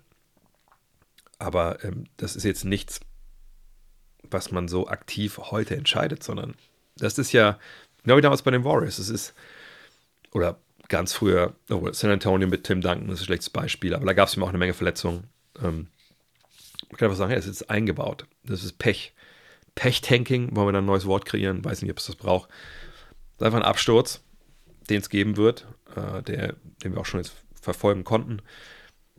Und wenn sie früh draften, natürlich toll. Ähm, aber das ist, Tanken ist es erst, wenn dann Leute nicht spielen, die ähm, gesund sind oder, oder rausgenommen werden. David Rabe auch mit einer Frage zu den Grizzlies. Ist Smart bei den Grizzlies nach den Verletzungen oder nach seiner Verletzung jetzt auch jetzt ein Trade-Kandidat? Wäre ein guter Fit für die Kings oder Sixers? Marcus Smart ist mit seinen Fähigkeiten ein guter Fit für, für viele Teams. Ähm, ob ich jetzt bei den Kings unbedingt sofort sehen würde, weiß ich ehrlich gesagt nicht. Äh, allerdings, wie gesagt, er kann beide Positionen auf, auf Guard spielen, kann neben einem Scoring Guard unterwegs sein, gibt seine Defense ist sicherlich auch am besten, wenn er nicht derjenige ist, der die entscheidenden Würfe nehmen soll, aber das wäre dann bei beiden Teams ja nicht so. Ähm, ich denke schon, dass eine Menge Teams sich da jetzt erkundigen, wie es bei ihm aussieht oder wie es überhaupt bei den, ähm, bei den Grizzlies aussieht, ob sie ihn denn zu schätzen wissen oder ob sie sagen, no, gucken wir mal. Ähm, aber ich würde mich ein bisschen fragen, warum denn eigentlich die Grizzlies jetzt Marcus Smart traden sollen. Ähm, denn er war jetzt ja für meine Begriffe kein, ich gucke es mal nebenbei noch schnell nach, er war jetzt ja kein Rental für eine Saison, wo man dachte, okay, holen jetzt für ein Jahr, weil irgendwie ähm, ist es ja so, dass Jamorant es nicht spielen kann und dann holen wir halt Markus Smart uns und dann spielt er 25 Spiele und wenn Jar zurückkommt, dann kriegt er ein bisschen was von der Bank und dann sagen wir im Sommer, ja, vielen Dank, ähm, herzlichen Glückwunsch. Äh, für eine tolle Saison und viel Erfolg auf deinem weiteren beruflichen Lebensweg, sondern der hat einen Dreijahresvertrag unterschrieben. Ne? Und das war auch nicht billig, 60 Millionen, 60,56 oder so. Der ist Teil äh, der mittelfristigen Zukunft und passt ja auch gut neben Ja Morant, wenn beide fit sind und wie gesagt nicht auf Instagram live gehen ich frage mich, warum man ihn jetzt traden soll. Also es sei denn, man bekommt da einfach ein tolles Angebot mit tollen Spielern oder so oder einem tollen Pick, aber warum sollte man das machen? Also warum sollten jetzt in dem Fall die Kings und die 76ers das machen? Ähm, also ein Verramschen, das wird zu meinen Begriffen nicht geben, äh, einfach weil man die auch sehen will, Ja und Smart, wie passt das zusammen? Von daher, äh, man wird es sicherlich abnehmen, wenn jemand anruft und äh, fragt in Memphis, aber ich würde jetzt ehrlich gesagt, ich sehe da keine, ähm, keine Rechtfertigung zu sagen, der muss jetzt da weg. Konter 1848 möchte einen anderen Point Guard traden. Schröder zurück zu den Lakers, also Dennis Schröder. Was würdest du von einer Rückkollektion von Schröder zu den Lakers halten? In Toronto wird man ja auf Quickly und Co. setzen und nicht auf Dennis. Dennis hat letztes Jahr den Lakers gut geholfen und viel besser funktioniert als dein Freund Russell, also D'Angelo Russell. Wie könnte ein Trade aussehen? Vielleicht könnte man ja ein Paket, wo Vanderbilt drin ist, machen. Der ist ja gar nicht offensiv zu gebrauchen und nicht spielbar. Nein, das ist Blödsinn für meine Begriffe. Also ich, ich will jetzt Konter nicht zu nahe treten, gar keinen Fall, aber äh, für mich ist das so ein Fall, jetzt über so einen Trade nachzudenken, ähm, das ist immer so diese, diese, dieser kürzeste Gedankenweg. Also bei RG Barrett haben wir jetzt gesehen, okay, der kommt ein Kanal zurück nach Kanada. Okay, keine Frage, das gibt es natürlich auch ab und zu. Aber in dem Fall wäre jetzt ja nur wieder, der hat ja schon mal da gespielt, der fand das da gut. Warum trainen wir den nicht zurück? Aber das ändert jetzt nichts an der Tatsache, auch selbst wenn er es da gut fand, äh, so vom Leben her und, und dass die Lakers Probleme haben momentan, dass äh, Dennis Schröder bei den Lakers komplett verschenkt war. Und dass Darvin Ham ähm, als Coach, ist nicht mal Kritik an ihm, gar keine Frage. Ähm, aber er ist, wie gesagt, oft, wie eingangs erwähnt, bei, Ty bei Lue, er ist natürlich der, der das dann verantwortet. Ähm, also die Art und Weise, wie sie Basketball gespielt haben. Wie aber auch Basketball gespielt werden muss bei denen eigentlich. Ähm, ne, LeBron als Point Guard, auch wenn es momentan ja auch, es gibt ja auch schon Überlegungen, ob man, dass man denkt, also muss er eigentlich so viel Point Guard spielen? Wäre es besser, wenn man anders den Ball nach vorne schleppt? Weil Ne, die Minuten, die er geht, ähm, Point Guard zu sein, ist schon anstrengender, als wenn man vielleicht als Point Forward irgendwann vorne mal den Ball in der Hand bekommt und macht dann seine Plays. So. Ähm, von daher wird es überlegen, ja, Guard zu haben, der den Ball nach vorne bringt wie Dennis und dann äh, eventuell dann macht LeBron mal. Naja, aber dafür hätte man D'Angelo Russell. D'Angelo Russell ist für die Aufgabe wahrscheinlich besser geeignet als, äh, als Dennis in dem Fall, weil Dennis ein anderes Spiel hat. Ähm, weil Russell ist der, der Scorer, der Werfer und Dennis ist halt, kommt über den Speed, kommt über Pick and Roll, ne, kommt darüber, dass er Schützen draußen haben muss. Und das hat sich ja bei den Lakers nicht geändert. Sie haben halt keine Schützen. Sie haben halt kaum jemanden, der von draußen trifft. So. Ähm, und nochmal, wir sollten aufhören, das sehe ich halt immer wieder, dass diese Zeit von Dennis Schröder bei den Lakers so romantisiert wird. Das war nicht gut. Ne? Also nicht gut im Sinne von, die haben ihn nicht richtig eingesetzt. Hört euch den Podcast an, auch da wieder, patreon.com slash Der ist ja noch online. Da ging es damals nicht nur um Maxi Kleber, da ging es auch um seine Zeit bei den Lakers. Da ging es darum, dass er in der Ecke rumstand und auf den Ball gewartet hat, um zu werfen. Und das ist nicht das Spiel von Dennis Schröder. So, das ist die eine Sache. Und da hat sich nichts geändert bei den Lakers. Lakers haben eine Crap-Offense. Das ist der Grund, warum die momentan auch scheiße spielen, weil sie vorne nicht zusammenbringen. Das liegt auch an den Schützen, natürlich. Ähm, so, und äh, wie gesagt, warum sollte man Dennis da jetzt reinholen? Also, was ändert man dadurch? Man ändert dadurch gar nichts. Absolut gar nichts. Hätte ich lieber Dennis Schröder in meiner Mannschaft, wenn ich Meister werden will, als D'Angelo Russell? Ja. Weil ich denke, Dennis ist ein viel seriöserer Basketballer, als das D'Angelo Russell ist. Ähm, aber nochmal, das macht nicht den Unterschied. So. Der andere Punkt, der falsch ist, ist, in Toronto wird man ja auf Quickly und Co. setzen. Wer ist denn Co? Es, es gibt kein Co.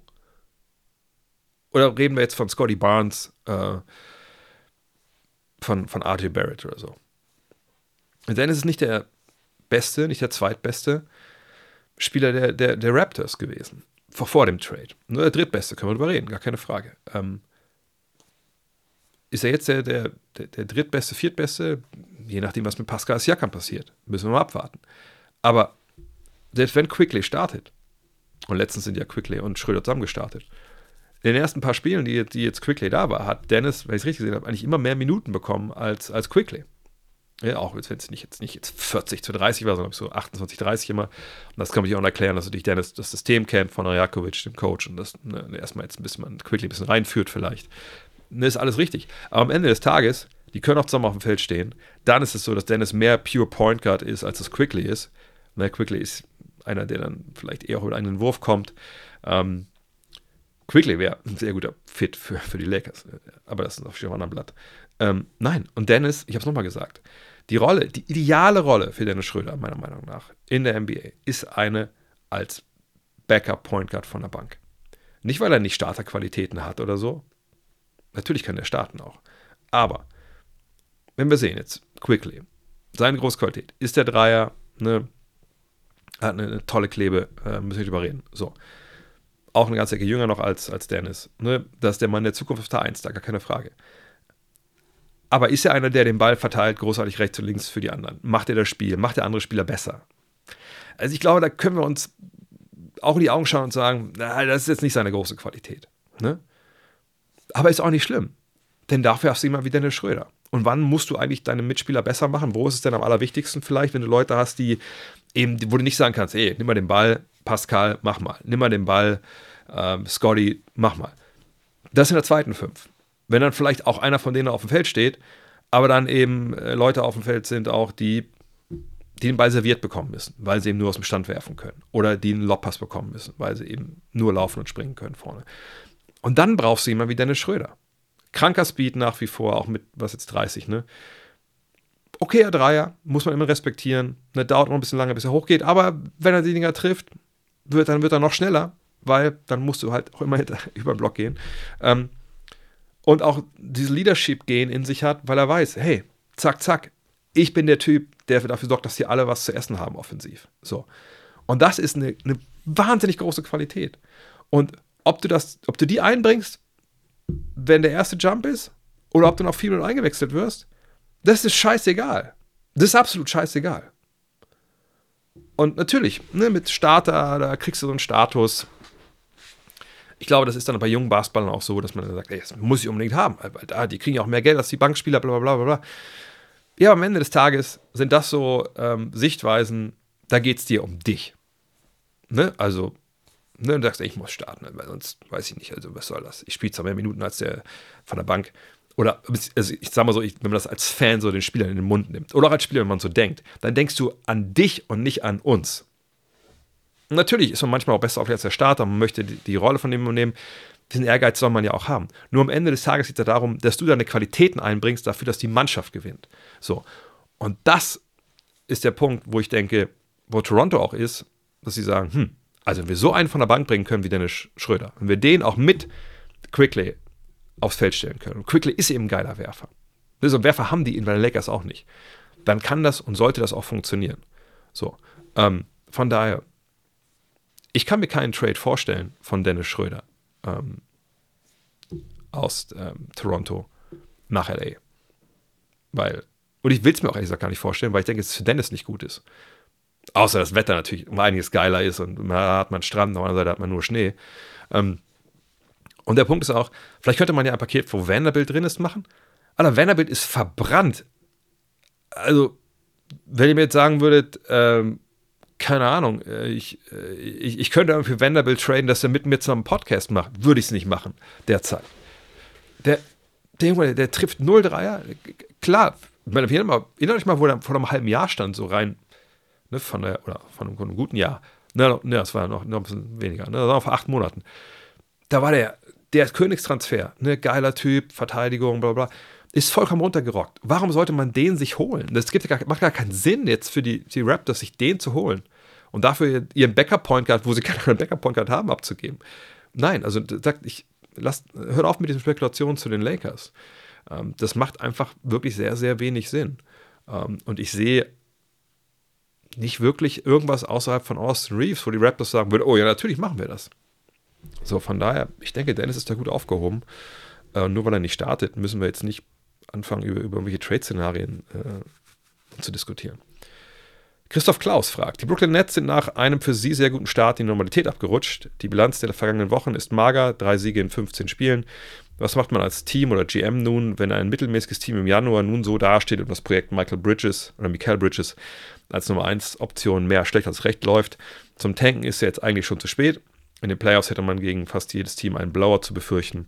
Ist ein Ausverkauf der Nets realistisch, da sie in Cam Johnson, Finney Smith oder Bridges viele Spieler haben, die Favoriten helfen könnten? Oder ist ein Trade für einen Superstar realistischer? Man würde sie ja wieder gegen die oberen genannten Spieler eintauschen müssen. Ich habe das gestern ja auch äh, einmal getweetet, so nach so Tagen wie heute, äh, dann, wenn man die Nets dann sieht, dann denkt man, das macht irgendwie so keinen Sinn. Ne? Die haben keinen richtigen Franchise-Spieler. Äh, wo, wo, geht die Mannschaft eigentlich hin? So. Ähm, bei 16 und 22.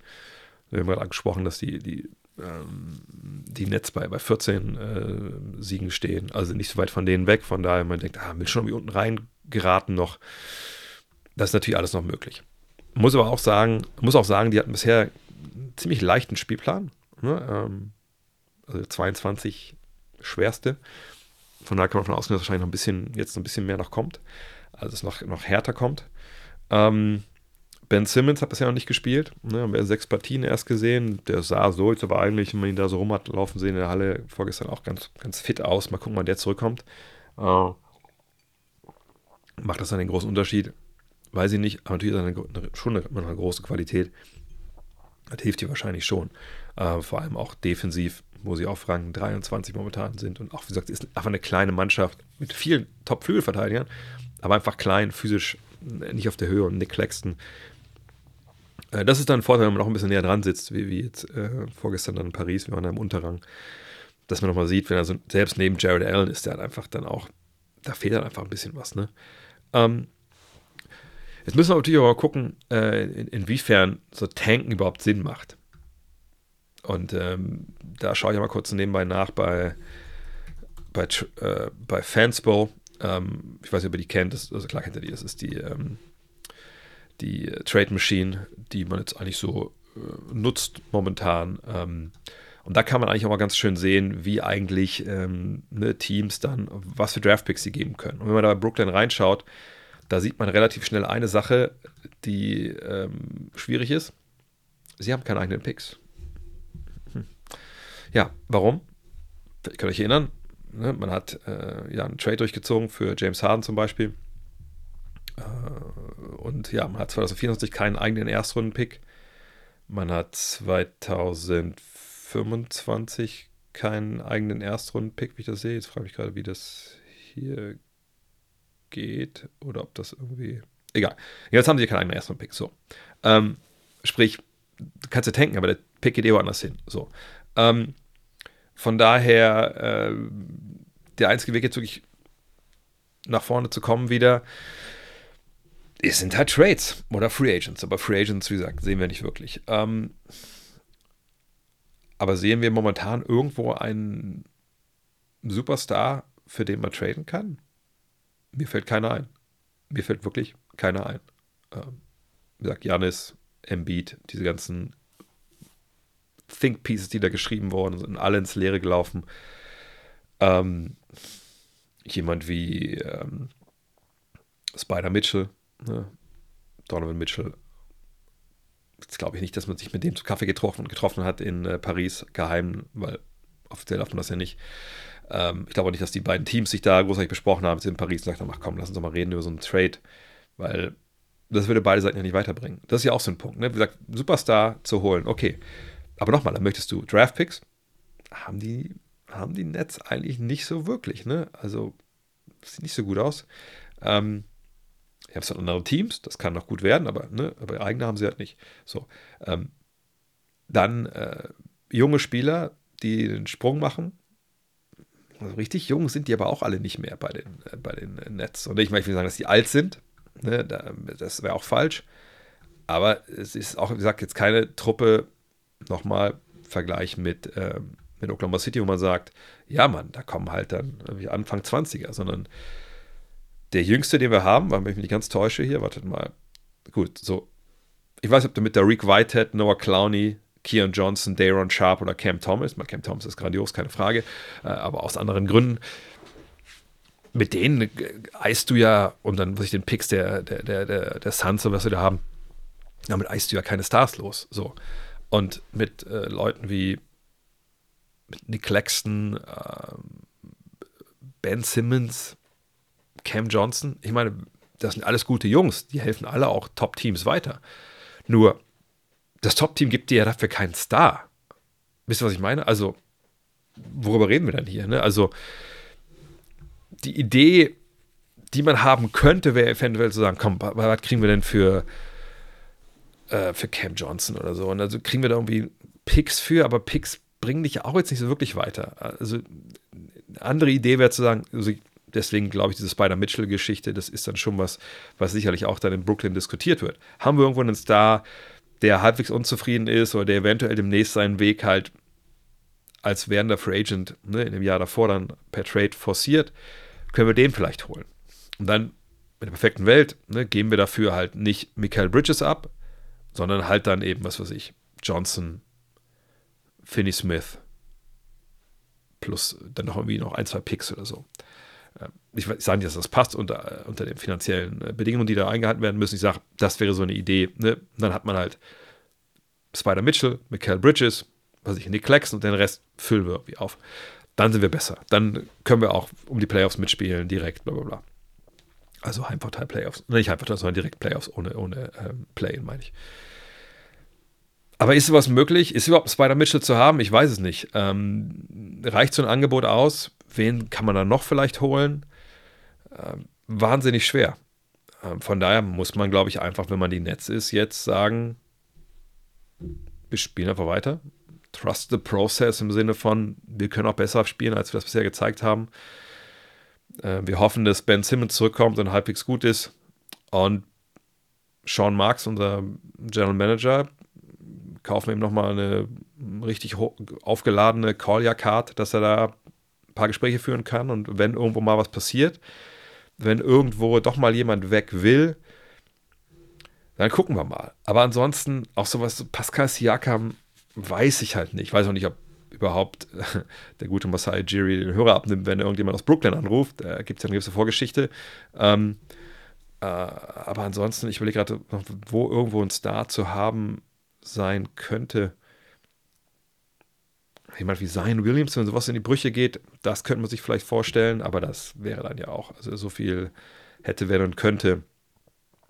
Ähm, wenn Houston eventuell sich gegen Jalen Green entscheidet, sowas kann man natürlich versuchen. Ähm, aber ansonsten, ich meine, Boston, Milwaukee, Philly, die sind alle. Äh, macht Indiana irgendwie was anderes, aber wen, also das ist ja auch eigentlich alles vom Tisch. Äh, das Spider Mitchell okay. Ähm, Tyler Hero bringt dir wahrscheinlich gar nichts, um ehrlich zu sein. Die Knicks haben andere Baustellen. Orlando, Zach Levine bringt dich überhaupt gar nicht weiter. Das wäre der gleiche Fehler, also ein ähnlicher Fehler wie in den letzten Jahren, der schon öfter gemacht wurde mit ihren Superteams. Ähm, DeJounte Murray, geiler, guter Spieler, keine Frage, aber sicherlich nicht der, der geile Star, der dich da nach oben katapultiert. Siakam, zusammen mit Ben Simmons geht das auf jeden Fall gar, auf gar keinen Fall. Äh, und dann sind wir schon, muss ich, Kai Kusma oder Jordan Poole oder sowas, das sehe ich alles nicht. Also, wie gesagt, ich glaube einfach, da muss man einfach jetzt mal gucken, dass man irgendwie die Arschbacken zusammenkneift und da durchgeht und versucht, besseren Basketball zu spielen. Dann gucken wir, was bei rauskommt und hofft, dass irgendwo anders, sprich vor allem äh, dann äh, Houston und, und Phoenix, von denen haben sie ja die Picks, wenn ich jetzt nicht ganz falsch liege, ähm, dass bei denen relativ schnell schlecht läuft. Mhm. Steffen Kugler fragt, wie groß siehst du die Wahrscheinlichkeit, dass die Warriors im Sommer einen Rebuild um Curry starten, also Green und Wiggins traden und Clay nicht verlängern? Also, dass sich Sachen ändern werden, das ist ja klar. Ne, also, was war jetzt auch irgendwie zu lesen? Das hat irgendwie hat mir das gestern irgendwie reingereicht, ich, bei Instagram, dass jetzt gesagt wurde, ja, ähm, also bis auf Curry sind alle zu haben. Also bis auf Curry könnt ihr alle gehen. Ja, das kann ich mir schon vorstellen. Die Frage ist nur, über wen sprechen wir denn dann hier? Also, Clay Thompson wird Free Agent, 43 Millionen, habe ich schon gesagt. Äh, natürlich könnte man, natürlich wird man da auch irgendwie, also Mike Dunleavy Jr., auch wenn er relativ neu in dem Job ist, der ist ja nicht, jetzt meine Oma hätte gesagt, mit einem Klammerbeutel gepudert. Der wird natürlich auch irgendwie mal Gespräche über, über Clay Thompson geführt haben. Nicht Sachen im Sinne von, na, was wollen wir denn machen? Wollt ihr den haben? Von mir aus können wir das Freitag durchziehen, sondern einfach mal versuchen zu eruieren, was der Wert von dem Spieler ist und was da machbar wäre, eventuell. Äh, natürlich reden wir auch mit dem Spieler und seiner Agentur. Hey, verlängern wir, wie viel Geld, bla bla bla. Ähm, aber nochmal, Clay Thompson zu traden, ich habe es ja schon ein paar Mal gesagt, ich glaube, wenn, dann wären nur, nur die Lakers für mich, äh, da würden mich in Frage kommen. Aber ich glaube nicht, ob die unbedingt einen 33-Jährigen jetzt brauchen da ist vielleicht realistischer, als wenn er sagt, ey, ich will nächstes Jahr, mir geht es nicht mehr ums Geld, ich will einfach bei dem Team spielen, das mein Vater Nummer 1 gedraftet hat, mal, da möchte ich gerne hin, äh, ich bin da aufgewachsen.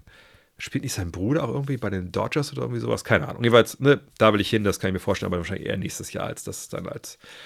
Ähm, und dann auch wirklich so, ne, mit letztes Spiel, dann äh, letztes Heimspiel dieser Saison, Abschied, Tränen und dann kann er als Free Agent gehen. Das wäre natürlich ein Ende, was dann auch gebührend ist, ähnlich wie Bill Belichick zum Beispiel gerade bei den, bei den Patriots. Das war ja auch im Endeffekt eine, eine Scheidung, die dann auch so gut und mit so viel ja, Charakter und Klasse gelaufen ist, wie das laufen sollte.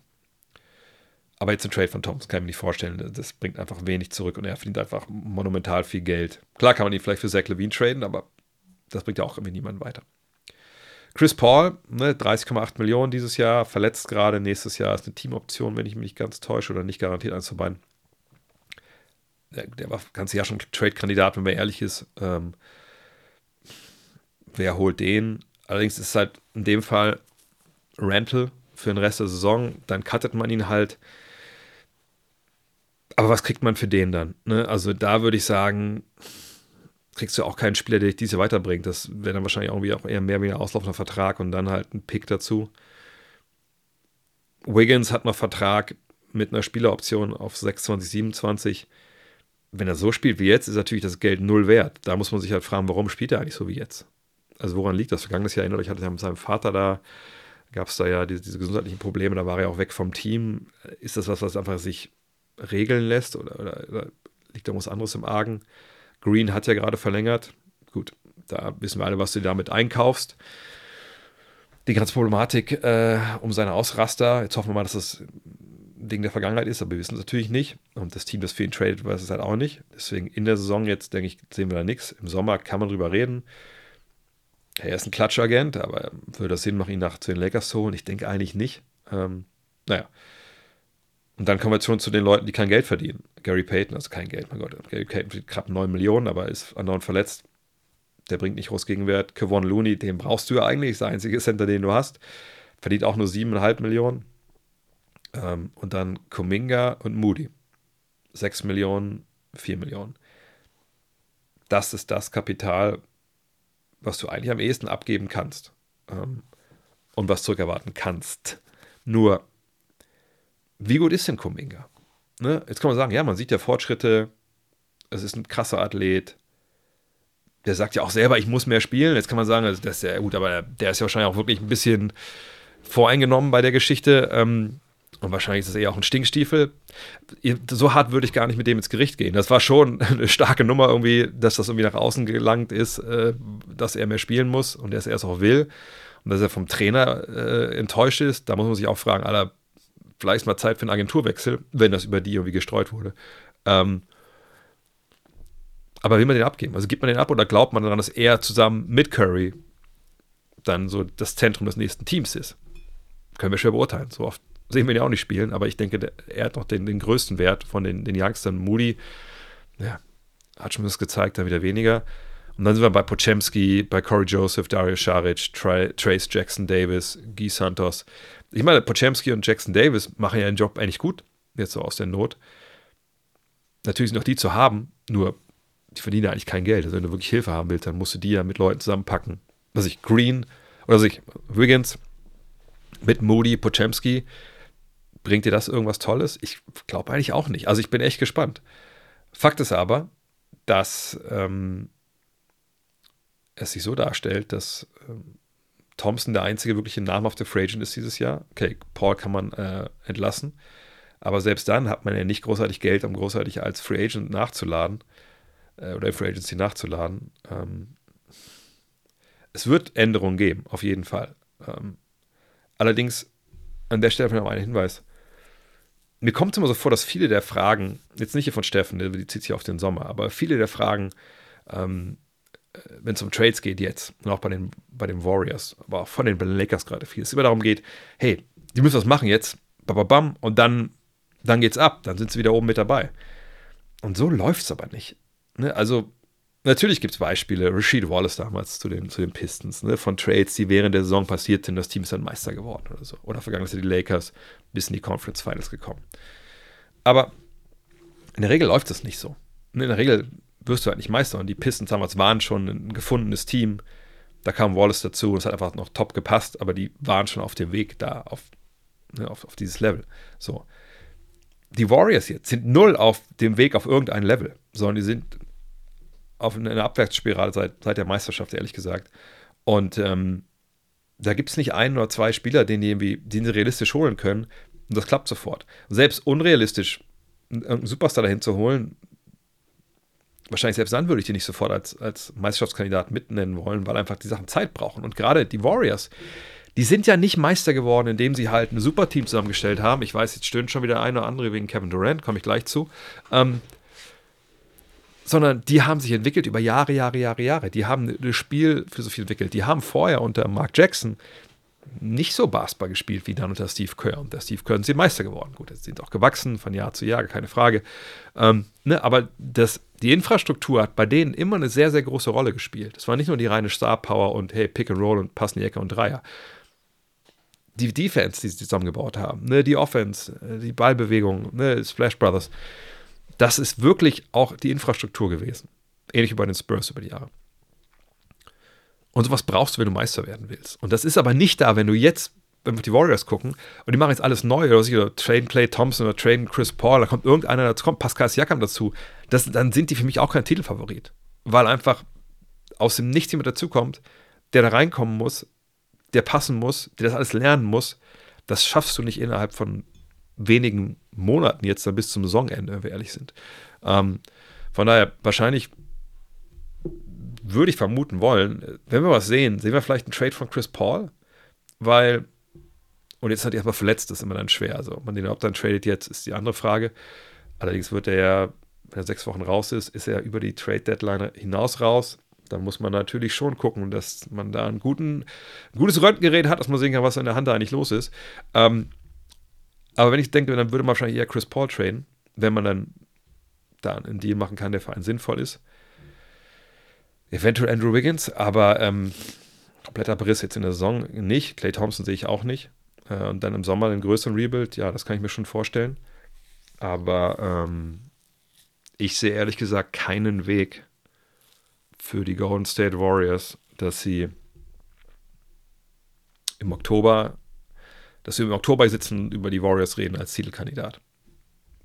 Also ich, ich sehe da ehrlich gesagt keinen realistischen Weg im Sommer mit den Optionen, die sie da haben. Da, da möchte ich ganz, ganz ehrlich sein. Ähm, weil ich einfach nicht glaube, dass die, das Kaliber Spieler zu haben ist für diese Mannschaft, ähm, dass sie bräuchten, um auf dieses Level zu kommen. Und der Abschied von Clay Thompson, sagen Clay Thompson jetzt ein riesiger Zocker ist momentan, aber äh, der würde auch viel nochmal wegnehmen. Ich, ich, ich sehe das nicht. Und sagt Green Wiggins traden und Clay nicht verlängern. Wenn man das alles macht, ganz ehrlich, dann kann man auch Stephen Curry traden. Weil das, wenn man die drei tradet und Clay, äh, Green und Wiggins trade, Clay nicht verlängert, dann hat man keine Splash-Brüder mehr. Man hat nicht einen der besten Verteidiger der letzten 30 Jahre. Man hat einfach die komplette DNA aufgegeben, dieser Mannschaft. Und dass Wiggins dann noch getradet wird, mein Gott, das ist dann auch egal dann redet man darüber, dass es nächstes Jahr ein Lottery-Team ist. Mit oder ohne Steph Curry. Und äh, dann kann man auch Steph Curry traden, ehrlich gesagt. Niklas fragt, die NBA plant, die Draft auf zwei Tage aufzuteilen. Erster Tag erste Runde, zweiter Tag zweite Runde. Was wird damit bezweckt?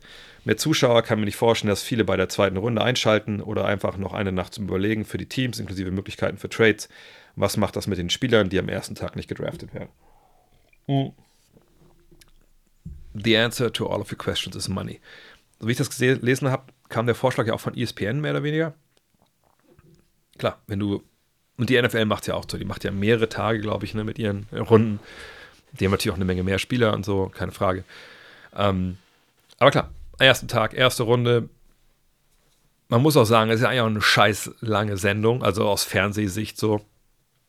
Ich würde mich auch freuen, wenn man am ersten Tag die erste Runde nur hat. Dann könnte man die auch immer live im Stream ähm, machen, ohne dass man rausgehen muss, irgendwann zwischendurch. Ähm, also contentmäßig wäre es natürlich Gold für ESPN. Immer überleg mal, du machst irgendwie, ich weiß nicht, wann waren denn die Draft jetzt immer? Die waren nicht so spät, ne? ich glaube 18 Uhr oder sowas. USA, 19 Uhr. In einer guten, guten anderthalb Stunden kommst du durch die erste Runde durch. Mit Werbung wahrscheinlich sind es dann zwei Stunden. Auch schon, eigentlich, eigentlich schon auch schon viel zu lang, ehrlich gesagt. Ähm, aber ja, da hast du dann ne, das Programm. Du kannst dann direkt im Nachklapp schon bei Sports Center oder so, kannst du dann schon Zach Lowe und Co. hinsetzen, die das analysieren. Am nächsten Morgen Sportscenter kannst du, das ist ja alles auch ESPN-Sendung, aber ich, das gleiche gilt natürlich hier für FS1 und wie die anderen Sportsender auch alle heißen. Dann am nächsten Tag kannst du morgens alles analysieren schon mal, kannst sagen, okay, wen würden die jetzt ziehen sollen, wen sollen die ziehen in der zweiten Runde, bla bla bla. Und dann finde ich, ist schon der Punkt, den der Niklas hier anbringt, auch vollkommen richtig. Du hast viel mehr Zeit für Trades. So, natürlich oft sind ja Trades-Szenarien schon äh, weit vorher besprochen. Nicht so in der Draft, also während der Draft, wo man dann aus dem Nichts irgendwer irgendwie anruft und sagt, hey, wollen wir kurz mal traden, so, sondern das sind Sachen, die vorher schon irgendwie so ein bisschen angedickt wurden, sage ich mal. Ähm, von daher hast du da eine Menge Zeit ähm, zu sprechen. Vogue und Champs haben eine Menge Zeit, nochmal Leute anzurufen und äh, dann können sie spekulieren, nochmal am nächsten Tag.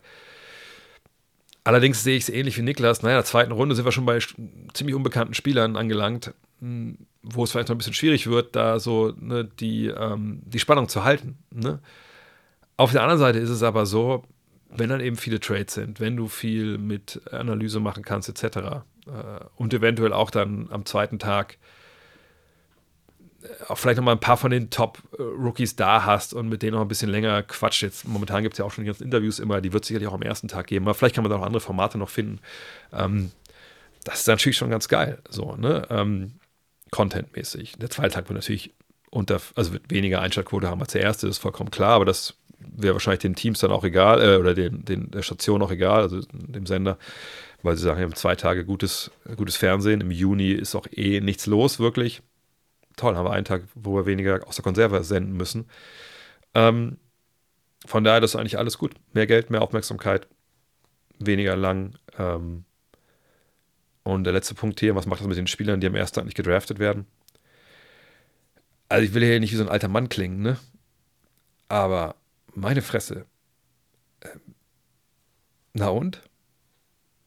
Ich meine, war das für Bol Bol jetzt cool, dass er damals da ewig sitzen musste und dann im Green, Green Room noch der Einzige war, der nicht äh, in der Lottery gezogen wurde und dann ist er da hinten durchgefallen? Nee, ist nicht geil. Gar keine Frage. Ähm, war das früher geil, als wir auf dem Freiplatz oder am Schulhof nicht gewählt wurden bei Tip Top, sondern erst am Ende?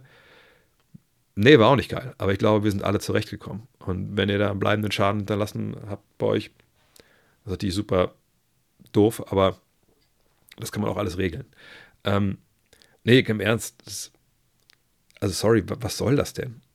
Wenn du, wenn du denkst, wenn deine Agentur denkt, du wirst gedraftet, dann geh in die Halle.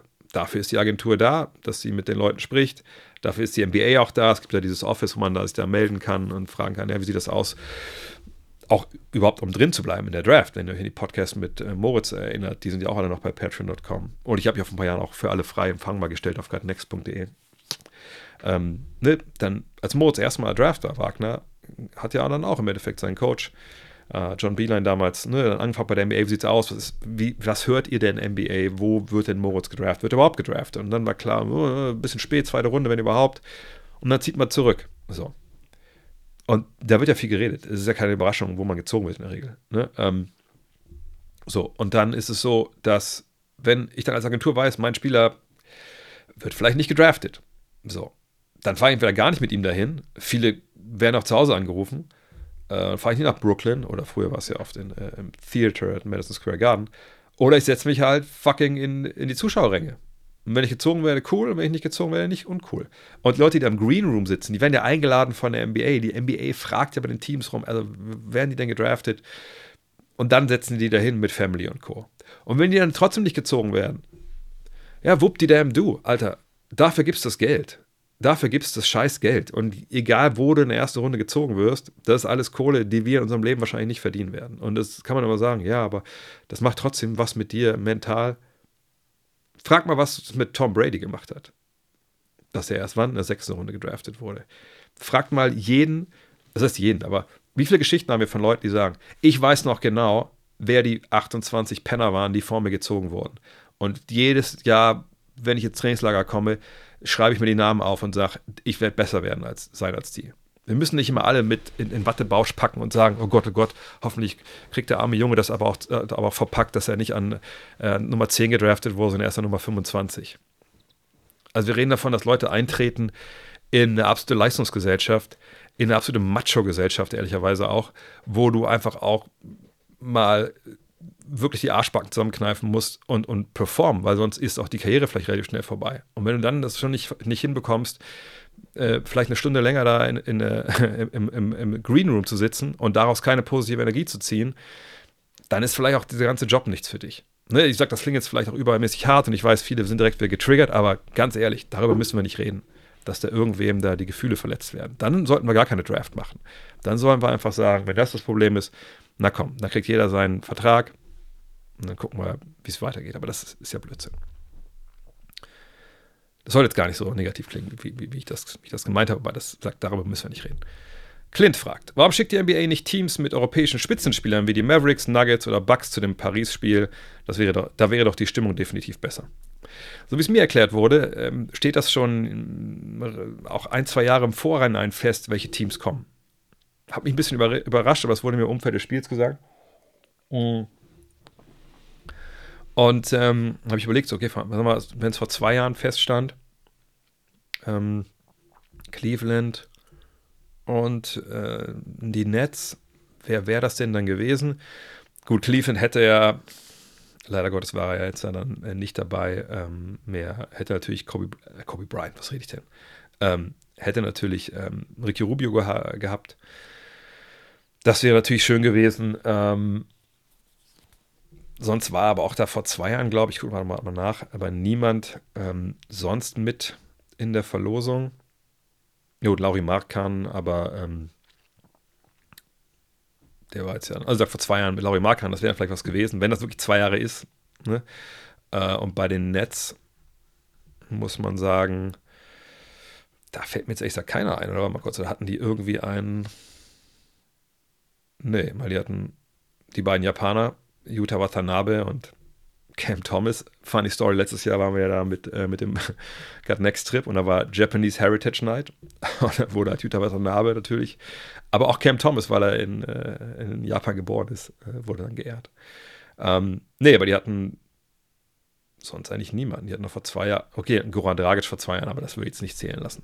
Nee, also ich glaube einfach, die Teams, die dann nach Europa kommen, das sind ja in der Regel auch, wenn ich jetzt falsch liege, aber in der Regel auch West äh, Ostküstenteams. Ähm, und dann müssen die Teams natürlich auch Bock haben. Also es ist nicht so, dass die den Zugriff haben, die NBA wie die NFL, so wie ich informiert bin, ähm, dass sie sagen können, okay, du und du und du fährst nach München und du fährst nach Frankfurt und da wollen wir auch jetzt nichts mehr drüber hören. Fahrt dahin, spielt, spielt gut und dann gucken wir weiter. Sondern ne, man muss auch Ja sagen als Franchise. So.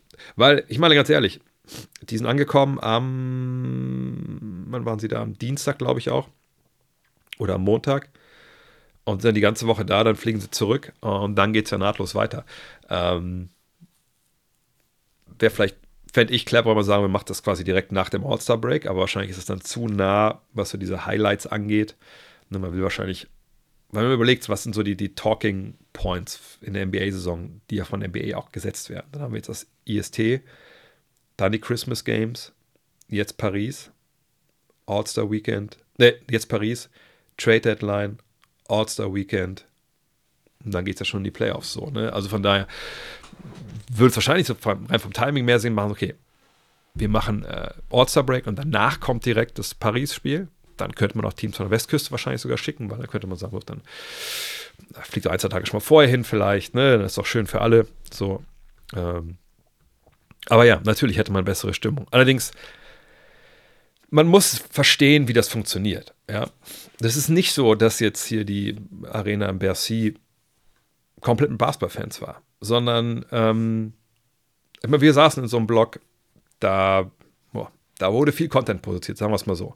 Äh, ne, wir waren natürlich mit so einem Kontingent von 2K da, da war dann äh, auch 2K Spanien, 2K Italien, ähm, ne, die hatten dann Journalisten oder Influencer da, je nachdem. Ähm, dann saß aber neben uns hinterm Korb war so ein Blog.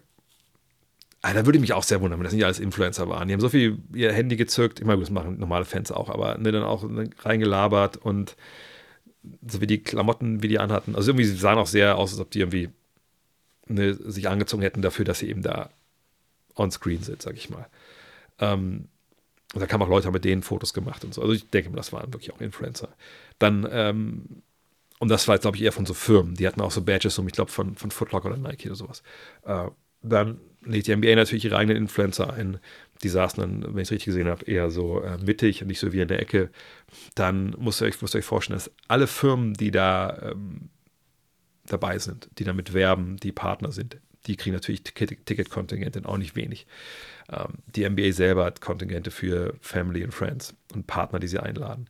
Dann hinter den beiden äh, Bänken konnte man eigentlich auch sehen, wie eine NBA halt auch. Aber eine NBA äh, ist natürlich dann mit auswärts ein bisschen, was anderes. Aber in der Regel hinter der Bank, heim, auswärts sitzen eigentlich dann, das sind Ticketkontingente, die beide Teams halt bekommen. Ne? Nicht jedes Auswärtsteam nimmt da viele Tickets, aber das sieht man dann auch immer, ne? wann die aufspringen oft. Ähm, und ich würde mal sagen, so im Unterrang ist es für mich schwer zu schätzen, aber ich würde mal sagen, so ein Drittel, das war vielleicht dann äh, ne? Corporate, nennen wir es mal so, fassen wir es mal so zusammen. Äh, Oberrang war dann natürlich Fans.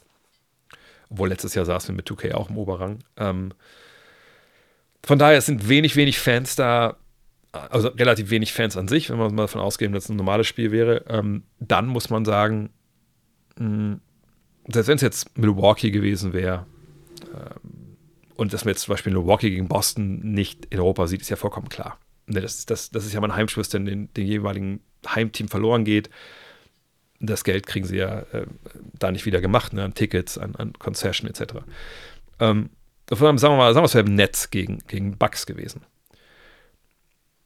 Hat man da vielleicht viele Griechen, die kommen, oder einige Griechen? Ja, natürlich, das kann gut sein. Ist die Stimmung da vielleicht ein bisschen besser? Ja. Aber die allermeisten Leute, die da die Karte kaufen in Paris, das ist natürlich Operettenpublikum. Ne? Die Karten waren ja auch teuer. So, und dann setzt sich da hin und dann, dann hat es ja gemerkt, wenn eine coole Aktion war, war es sofort laut, da wurde geklatscht. Ne? Eben wie im Zirkus, sagen wir mal, wie es ist. Aber sobald das normale Basketballspiel lief, da war nichts. Am Ende gab es nochmal Defense, Defense, als es ein bisschen knapp wurde, da wurde es auch direkt laut, da war es auch gut. Aber am Ende des Tages ist es eben auch keine Veranstaltung, wo eine Menge Leidenschaft und so drin ist, egal wer da spielt. Es sei denn, du machst wirklich, keine Ahnung, ähm, die Bugs in Athen äh, sich und, und, die, die Orlando Magic in, in, in Berlin. Nur da kommen wir wieder an den Punkt, dass du ja das mit dem ganzen Tross NBA kommt da an mit zwei Mannschaften, du brauchst die Fünf-Sterne-Hotels für die, du brauchst deinen ganzen, die ganze Infrastruktur etc. Das kannst du auch nicht in jeder Stadt machen, so ohne weiteres. Selbst beim All-Star-Weekend ist nicht so, dass jede Stadt das All-Star-Weekend ausrichten kann. Von daher, ähm, da kommen viele Sachen mit ins Spiel und natürlich auch die Außen Außenwirkung. Ne? London, Paris, Madrid, Berlin, äh, ne, das sind natürlich dann auch Städte, die auch in den USA was hermachen, die auch für die beteiligten Teams was hermachen. Ähm, wo du auch sicher sein kannst, ne, das, das, macht den Spielern auch Spaß, wenn sie dahin fliegen. So. Ähm, aber es ist halt schwer. Ich glaube einfach, dass der, der Störfaktor in deiner Saison diese Woche, den darf man nicht unterschätzen. Ähm, und dass viele Teams es einfach nicht antun wollen, weil sie sagen, das bringt uns vermarktungstechnisch nichts. Und äh, wir wollen uns einfach diesen ganzen, den ganzen Rattenschwanz, der damit kommt, einfach nicht, nicht antun. Pö fragt: In der NFL haben die Division-Spiele häufig eine besondere Brisanz und Intensität. In der NBA hingegen sind sie schon fast bedeutungslos. Warum hältst du von der Idee, was hältst du von der Idee, mit festen Gruppen im IST, also im, In, äh, im In-Season-Tournament, um hier langfristig etwas bedeutungsvollere Patienten, Partien wahrscheinlich, neue Rivalitäten zu schaffen? Mhm. Ich sag gar nichts. Ähm, vielleicht mal kurz zur NFL. Ähm, in der NFL haben die Divisionsspiele eine große Bedeutung, ja, ähm, weil die NFL einen Spielplan hat, äh, von dem man sagen muss, das dreckige Geheimnis ist ja von diesem Spielplan, dass der einfach große, große Scheiße ist. Weil man hat 17 Partien, äh, es gibt was, 32 Mannschaften. Auf den ersten Blick merkt man, okay, also irgendwie, das kann ja nicht passen. Ne? Also irgendwie spielen die ja dann nicht alle gegeneinander und klar, die haben eher 82 äh, Spiele und, und 30 Mannschaften, da merkt man ja auch, das ist asymmetrisch irgendwo ist damit eingepreist. Aber in der NFL ist es richtig asymmetrisch. In der NFL ist es ja auch so, wenn du vor Saison krass unterwegs warst und Erfolg hattest, dann hast du im Jahr darauf einen schweren Spielplan und wenn du über Crap warst, hast du einen leichteren Spielplan. Vermeintlich. Man weiß ja immer nicht, was bei den Teams passiert. Dann, ähm, dann ist aber so, du spielst aber in deiner Division, da spielst du halt deine Spiele ähm, und dann ist es ja auch das Playoff-System, ist ja nicht so wie ne, in der NBA, dass dann die Top 8 Teams kommen rein, sondern die Divisionssieger und so. Das ist ja in der NFL alles anders. Eben weil es zwar nicht anders geht, weil der Sport so brutal ist, dass wenn man da sagen will, nee, nee, wir müssen schon gegen jedes Team irgendwie einmal gespielt haben oder zweimal, da würden Leute auf dem Feld sterben. Das ist ja auch äh, vor ein paar Jahrzehnten durchaus noch passiert in der, äh, im College Football, vor allem bis dann irgendwann mal gesagt wurde, wir müssen noch ein paar, paar Regeln einziehen. Also es ging ja damals ja bis zum Präsidenten hoch. Ähm, von daher, ähm, Divisionen zu vergleichen, NFL und NBA macht eigentlich keinen Sinn, weil das, also klar, ich meine, der Grund war mal, geografisch gesehen, die sind alle in der Nähe, das ist eine Division hier und die eine Division da. Äh, und dann ne, haben wir da so ein bisschen die Rivalitäten, die spielen öfter gegeneinander, das, das bildet dann auch so ein bisschen, ne, genau was hier der Pö auch beschreibt, eben wie gesagt, gewisse Rivalitäten. Aber am Ende des Tages äh, heißt es nur gleich und hat ungefähr die gleichen, äh, gleiche Idee mal hinter gehabt. Aber alles in allem ist es halt so, dass das sonst nicht, nichts gemein hat. Ne? was es früher mal gab, war natürlich, dass Divisionssieger dann noch einen Vorteil hatten im, im, im Playoff-Seeding. Das hat man ja auch abgeschafft irgendwann, weil einfach Divisionen Anachronismus sind in der NBA. Äh, aber in der NFL eben nicht, weil Divisionssieger halt in die Playoffs kommen. So. Ähm, aber das ist eigentlich, ehrlich gesagt, rein aus sportlicher Sicht, es ist wahrscheinlich alternativlos aufgrund der Brutalität des Sports und so, aber es ist eigentlich aus sportlicher Sicht, aus, äh, aus Chancengleichheitssicht, ist es eigentlich richtig große Scheiße. Da müssen wir nicht drüber reden. Ne, wie gesagt, äh, das ist, hat, klappt doch alles, funktioniert. Das ist die erfolgreichste Liga der Welt. Von daher alles gut. Nur, wie gesagt, wenn man es runterbricht auf Chancengleichheit, bla, bla, dann ist es halt sch schlecht. So. Aber bei denen ist es so, wie es ist und es muss auch so sein, wahrscheinlich. Jetzt zu sagen, hey, wir machen einfach im IST, wir spielen halt nur Atlantic Division, spielt nur gegeneinander, Pacific Division gegeneinander, bla bla bla. Wäre für meine Begriffe ganz ähnlich. Es wäre einfach sportlich, einfach, also Moment mal, warum, warum sollen wir das eigentlich so machen? Weil, wenn wir uns mal überlegen, äh, rein jetzt, wenn wir nur mal gucken, wer ist eigentlich dieses Jahr, äh, wer ist denn gut dieses Jahr? Äh, ne? Also welche Teams haben es denn drauf? Welche Teams ähm, würden wir jetzt sagen, ja, ne, die, die wollen wir, wir auch gerne sehen in, in, in so einem Format. Und ähm, wir sehen dann zum Beispiel in der ähm, Central Division. Dann haben wir Milwaukee, Cleveland, Indiana, äh, Chicago, Detroit. Äh, Im Pacific Division haben wir die Clippers, die Kings, die Suns, die Lakers, die Warriors. Ähm, und dieses Jahr ist es eigentlich sogar noch relativ gut ausbalanciert, dass wir jetzt keine, keine Division haben, wo irgendwie man sagt, oh Gott, oh Gott, da sind ja nur, nur Pfeifen. Aber das gab es über die Jahre halt äh, dann durchaus mal. Und wenn du dann Divisionen hast, wo vielleicht ein gutes Team dabei ist, und die sind dann automatisch, keine Ahnung, was fürs Achtelfinale qualifiziert, wenn die Erste oder Zweiter sind, ähm, weiß ich nicht. Also das für mich entwertet das diesen Pokal, der jetzt eh vielleicht auch nicht die große Bedeutung hat, wir sehen es ja gerade, wie es bei den Lakers und den Pacers läuft, nochmal, weil du einen klaren Standortvorteil haben kannst, wenn du in einer schwächeren Division bist, dass du da relativ easy durchmarschierst durch die, durch die Gruppenphase und dann, dann geht es dann erst los. Von daher, nee, ich finde euch diesen, diesen Mix, dass man sagt, nee, wir losen das vorher aus, ähm, dann gucken wir mal. Auch da kann natürlich eine eine Gruppe entstehen, die dann einfach viel schlechter oder viel, viel, viel, viel, viel mieser ist. Aber das ist dann wenigstens los, das hat dann wirklich eine Berechtigung, finde ich angenehmer. Kann ich mich eher mit anfreunden an so, einem starren System, wo dann alles schon vornherein klar ist, wer gegen wen spielt und dass es jetzt dadurch neue Rivalitäten entstehen. Nein, du spielst ja eh viermal gegen deine ähm, Divisionskollegen. Rivalitäten entstehen in den Playoffs. Atlanta gegen die Knicks ist nicht entstanden, weil die im Jahr ein paar Mal gegeneinander spielen, sondern weil es in den Playoffs, wenn es darauf ankommt, wenn du die gleichen Fressen in sieben Spielen sehen musst äh, und da das was hochkocht, da entstehen die Rivalitäten. Detroit und äh, Chicago, das entstand in den Playoffs. Ich glaube nicht, dass wir darüber reden, wenn wir über die Bad Boy Pisten und die Bulls reden, dass wir dann sagen, oh, weißt, weißt du noch, das dritte reguläre Saisonspiel ähm, 1992 zwischen den beiden. Oh, da ging es aber heiß her. Nee, da reden wir über die Playoffs. Von daher, das ist das, wo wir diese Rivalitäten haben. Lukas Paul fragt, also er Hartenstein hat in einem Interview nun doch sein Interesse erläutert, für die Nationalmannschaft zu spielen. Er hat aber auch dazu gesagt, dass er für sehr, er es für sehr unwahrscheinlich hält, im Sommer für Olympia nominiert zu werden. Wie siehst du das Ganze? Ich persönlich fände es schön und gut, ihn in, der kommenden, in den kommenden Jahren bei der Nazio zu sehen. Die jetzige Truppe sollte man aber unter keinen Umständen trennen, beziehungsweise einzelne Spieler cutten, nur damit Hartenstein bei Olympia spielen könnte. Ähm, ich denke, dass ähm, immer erstmal das Leistungsprinzip zählen sollte. Ne? Ähm, Wenn es nur nach Commitment und, und Kontinuität gegangen wäre, hätte wahrscheinlich Jonas Wohlfahrt Bottermann dabei sein müssen.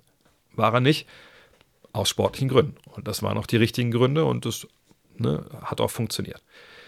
Ähm, jetzt ist man auch Weltmeister geworden. Natürlich gibt es ein Never Change a Winning Team. Ähm, aber wir reden ja hier über zwölf Akteure, die alle ihre eigenen Saisons gerade spielen.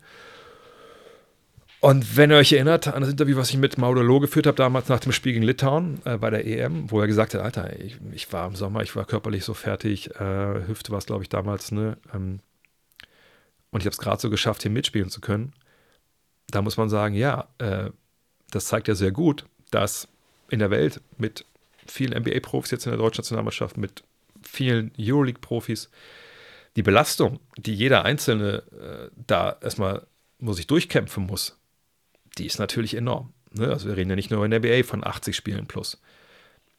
Und ob da jetzt wirklich alle zwölf Mann, die in Manila da auf dem Podium standen, ob die im Sommer fit sind, wie gesagt, gesund und mitspielen können, oder selbst wenn sie fit sind, einfach dann fit genug sind, um einer gewissen Competition, die es ja eventuell dann geben wird im Trainingslager oder vielleicht davor im, im, äh, im Run-Up, sage ich mal, äh, das müssen wir erstmal abwarten. Natürlich kann man dann auch sagen, gut, du hast einen gewissen Bonus, was weiß ich, ich werde sagen.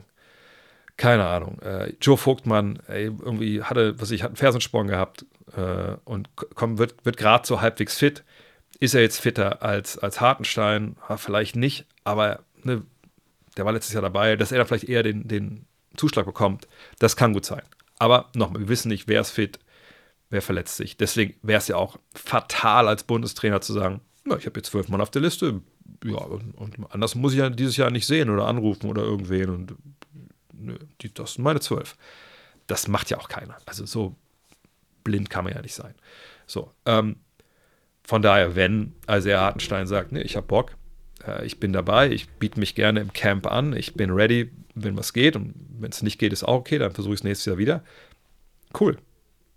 Sofort. Das gilt aber auch für Maximilian Kleber, ähm, das gilt auch für Luis Olinde, ähm, es gilt für das Oscar da Silva, ähm, das gilt für alle, die äh, im erweiterten Kreis Nationalmannschaft sind und sich äh, hoffen, berechtigte Hoffnung machen und eingeladen werden ähm, zum Trainingscamp. Also ich wüsste nicht, warum das jetzt ein Closed Shop sein soll. Ähm, ultimativ ist dann aber natürlich Gordon Herbert derjenige, der entscheiden muss, wen er dann mitnimmt äh, nach Paris. Ne? Oder erstmal nach Lille und dann nach Paris. Die Vorrunde ist ja äh, in Lille. Ähm, und dann kommen natürlich die sportlichen Sachen ins, äh, zum Tragen. Und eine Sache, die ich interessant finde, ehrlich gesagt, ähm, ist, dass der Name Isaiah Hartenstein natürlich oft gefallen ist, auch vor ähm, der WM. Und das immer bei vielen Fragen, und ich glaube auch hier so ein bisschen, unterschwellig mitschwingt, obwohl Lukas sagt, er würde ihn jetzt äh, die Truppe nicht, nicht trennen, aber schwingt immer mit, naja, der spielt in der NBA der ist besser als ein paar von den Jungs, die wir dabei hatten jetzt in Manila, weil die spielen nicht in der NBA. Und das ist falsch. Von dem Denken, wenn ihr das habt, solltet ihr euch trennen, weil ähm, es ist nicht so, dass wenn du in der NBA spielst, ich erkläre gleich, wie ich das jetzt generell in Bezug auf Hartenstein meine. Es heißt nicht, dass du, wenn du in der NBA spielst, du auf jeden Fall besser bist als Alternativen auf deiner Position, die in der Euroleague spielen. Oder Eurocup oder wo auch immer. Das ist nicht so. Natürlich, wenn wir über die NBA sprechen, dann reden wir von 450, roundabout, Akteuren, Basketballprofis, die wahnsinnig gut sind. Die eine wahnsinnig hohe Qualität haben, sonst wären die nicht da. Aber wir reden eben nicht davon, dass alle von diesen 450 egal für welche Nation sie Basketball spielen, automatisch Nationalspieler werden. Einfach weil die so krank allen anderen überlegen sind, die dann auch noch aus dem Land kommen und vielleicht nicht in der NBA spielen. So. Und im Falle von Hartenstein, wenn wir es jetzt mal ganz runterbrechen und auf die Mannschaft, die da jetzt Meister geworden ist, der Welt sogar, äh, in Manila, da muss man sagen, die eine Qualität, die diese deutsche Nationalmannschaft hatte, die kaum jemand anders von diesen Teams, die dabei waren, aufbringen konnte, dann war es die, dass egal wer auf dem Feld stand, von 1 bis 5, von überall auf dem Feld gefährlich war. Von der Dreierlinie. Mit dem Wurf, dem Pass, dem Drive, dem Pass. im Post stellenweise, ne, ähm, an der Freiwurflinie. Ne, wir hatten da einfach eine, das habe ich damals ja auch gesagt, eine unglaubliche Qualität und eine, eine Breite der Skills, dass wir einfach wahnsinnig schwer auszurechnen waren. Fragt die Amerikaner mal, warum sie gegen uns Basketball verloren haben in dem Spiel. Das ging nicht darum, dass wir die halt krank hinten an die Wand verteidigt haben und die wussten nicht, wo rechts und links ist. Nee, nee, nee, nee, nee. Guckt euch das Spiel mal an. Guckt die Wurfquoten an in der Partie. Wir haben das Spiel mit Offense gewonnen. Und das ist nichts, was man, glaube ich, vor 10, 15, 20 Jahren überhaupt auch nur in dem krankesten, ähm, nassen Teenager-Basketballtraum sich hätte vorstellen können, dass wir die Amis schlagen mit Offensive. So. Das haben wir aber. Weil, jetzt will ich nicht die alten äh, Triple Threat äh, Werbungen von Detlef Schrempf damals Adidas zitieren, aber ja, wir konnten werfen, passen, ziehen. So. Von daher ähm, kann denn Isaiah Hartenstein das alles? Das ist eine faszinierende Frage. Der Dreier, ich habe es vergangenes Jahr ja dann auch äh, äh, gesagt, als ich in New York war, das scheint zu sein, Vitamin zu sein. So, die Spurs nennen das immer Take Your Daily Vitamins. Also geh jeden Tag hin und arbeite an den Sachen, wo wir als Team sagen, daran sollst du arbeiten individuell. Das war bei Isaiah Hartenstein in New York auf jeden Fall der Drive. Ähm, äh, der Drive, der Dreier, sorry. Ähm, das, das, was er vor den Spielen macht, wenn er rauskommt äh, und dann äh, individuell arbeitet. Ähm, da haben wir jetzt dieses Jahr relativ wenig von gesehen, so. Ähm, aber das ist natürlich der nächste Schritt in seiner Entwicklung. Nur, ist das schon auf dem Niveau, wie es Joe Vogtmann hat, wie es Johannes Thiemann hat, was ja wahrscheinlich dann so die direkten Konkurrenzen wären, Konkurrenten wären äh, auf einen Platz in diesem Zwölferkader? Da würde ich klar sagen, nein. So, und dann müsste man sich im Umkehrschluss fragen, naja gut, aber die Qualitäten, die Hartenstein hat, der Hasse, die Defense, ne, das Shopblocking, ist er da nicht Teammann voraus? Ist er da nicht Vogtmann voraus? Ist er da nicht jemand, der auf jeden Fall mit muss, weil die Qualitäten, die er da bringt, dieser Mannschaft gefehlen, gefehlt haben oder fehlen, wiegt das nicht mehr als auf, was er da vielleicht an der Dreierlinie momentan noch nicht zeigt. Das ist die Frage, die dann Gordon Herbert im Endeffekt beantworten muss. Und ähm, da möchte ich auch nicht in seiner Haut stecken. Äh, ich persönlich würde sagen, dass wenn man so einen Erfolg hatte, und es war jetzt ja auch nicht so, dass defensiv da das offenbar wie ein Scheunentor, ganz im Gegenteil. Dass man wahrscheinlich dann eher, wenn alle dabei sind, wenn sich jetzt auch, wenn jetzt keine Ahnung, nicht hart schnell von der zweiten Saison anfängt, Dreier zu ballern, dass alles so ist, würde ich mich als Bundestrainer, Gott bewahre, wenn das jemals passiert, ähm, würde ich mich wahrscheinlich eher für die Entscheidungen, die letztes Jahr dabei waren, weil da eben offensiv keine, da war, da war nirgendwo auch nur äh, ein Spalt in der Rüstung. Das, die waren alle gefährlich. Ähm, und wie gesagt, deswegen würde ich mich halt, auch wenn vielleicht Hartschnell defensiv mehr bringt, dann eher für die anderen entscheiden. Aber das müssen wir abwarten. Ich denke, wie gesagt, die, also wenn ich heute Geld drauf setzen müsste, ich mache das nicht, ich bin kein Sportwetter, aber dass die gleichen zwölf von Okinawa und von Manila auch in Paris und Lille spielen, würde ich eher darauf setzen, dass das nicht die zwölf sind. Einfach weil Verletzungen, Leben etc. passieren können. Aber klopfen wir auf Holz, hoffen wir, dass sich keiner verletzt und dann hoffen wir, dass Gordon Herbert einfach wirklich die Qual der Wahl hat, wenn es dann darum geht, die Entscheidung zu treffen. Hendrik fragt, Stand jetzt, wer war der größere Spieler? Chris Paul oder Russell Westbrook? Ich denke mal, es geht um, also sonst hätte er noch länger gefragt, aber es geht um die Accomplishments. Ähm, ist schwierig, weil ich beide noch spielen, deswegen steht ja auch hier Stand jetzt. Ähm, ist so, dass beide natürlich Stand heute unvollendet sind. Ne? Also, was meine ich damit? Ne, wenn bei beiden jetzt keine Meisterschaft. So, das ist jetzt auch nicht immer das, ähm, also das einzige Kriterium, aber es fällt mir beiden natürlich auf. So, jetzt gucken wir mal. Westbrook, neunmal All-Star, zweimal Scoring Champ, neunmal All-NBA, ähm, gut, äh, All-MVP können wir rauslassen, einmal aber NBA MVP und Top 75. So, also wichtig die Zahlen, neunmal All-Star, neunmal NBA, einmal MVP. Das ähm, ist schon, das ist ein schönes Resümee, da müssen wir nicht drüber reden. Ähm, aber Chris Paul hat hier auch keine Laufkundschaft, zwölfmal All-Star, elfmal All-NBA, äh, Rookie des Jahres gewesen, neunmal All-Defensive Team und einmal All-Star MVP, ist egal. Äh, aber auch NBA 75th Anniversary Team. Also im Endeffekt können wir jetzt sagen, okay, ähm, ist ein bisschen älter natürlich auch. Von daher hat er auch ein, zwei All-Star-Games vielleicht mehr noch spielen können. Aber der große Unterschied, der einfällt, auffällt, hier ist natürlich, dass neunmal All-Defensive Team steht bei Chris Paul und bei ähm, Westbrook halt der MVP steht. Und jetzt kann man wieder vortrefflich darüber diskutieren, was, was wollen wir eigentlich von unseren Spielern? Ähm, wollen wir da jetzt, wie soll ich sagen, wollen wir eher dieses, dieses Highlight-MVP? Wollen wir einen Point Guard, der ne, die vielen anderen mitkreiert und mitspielt?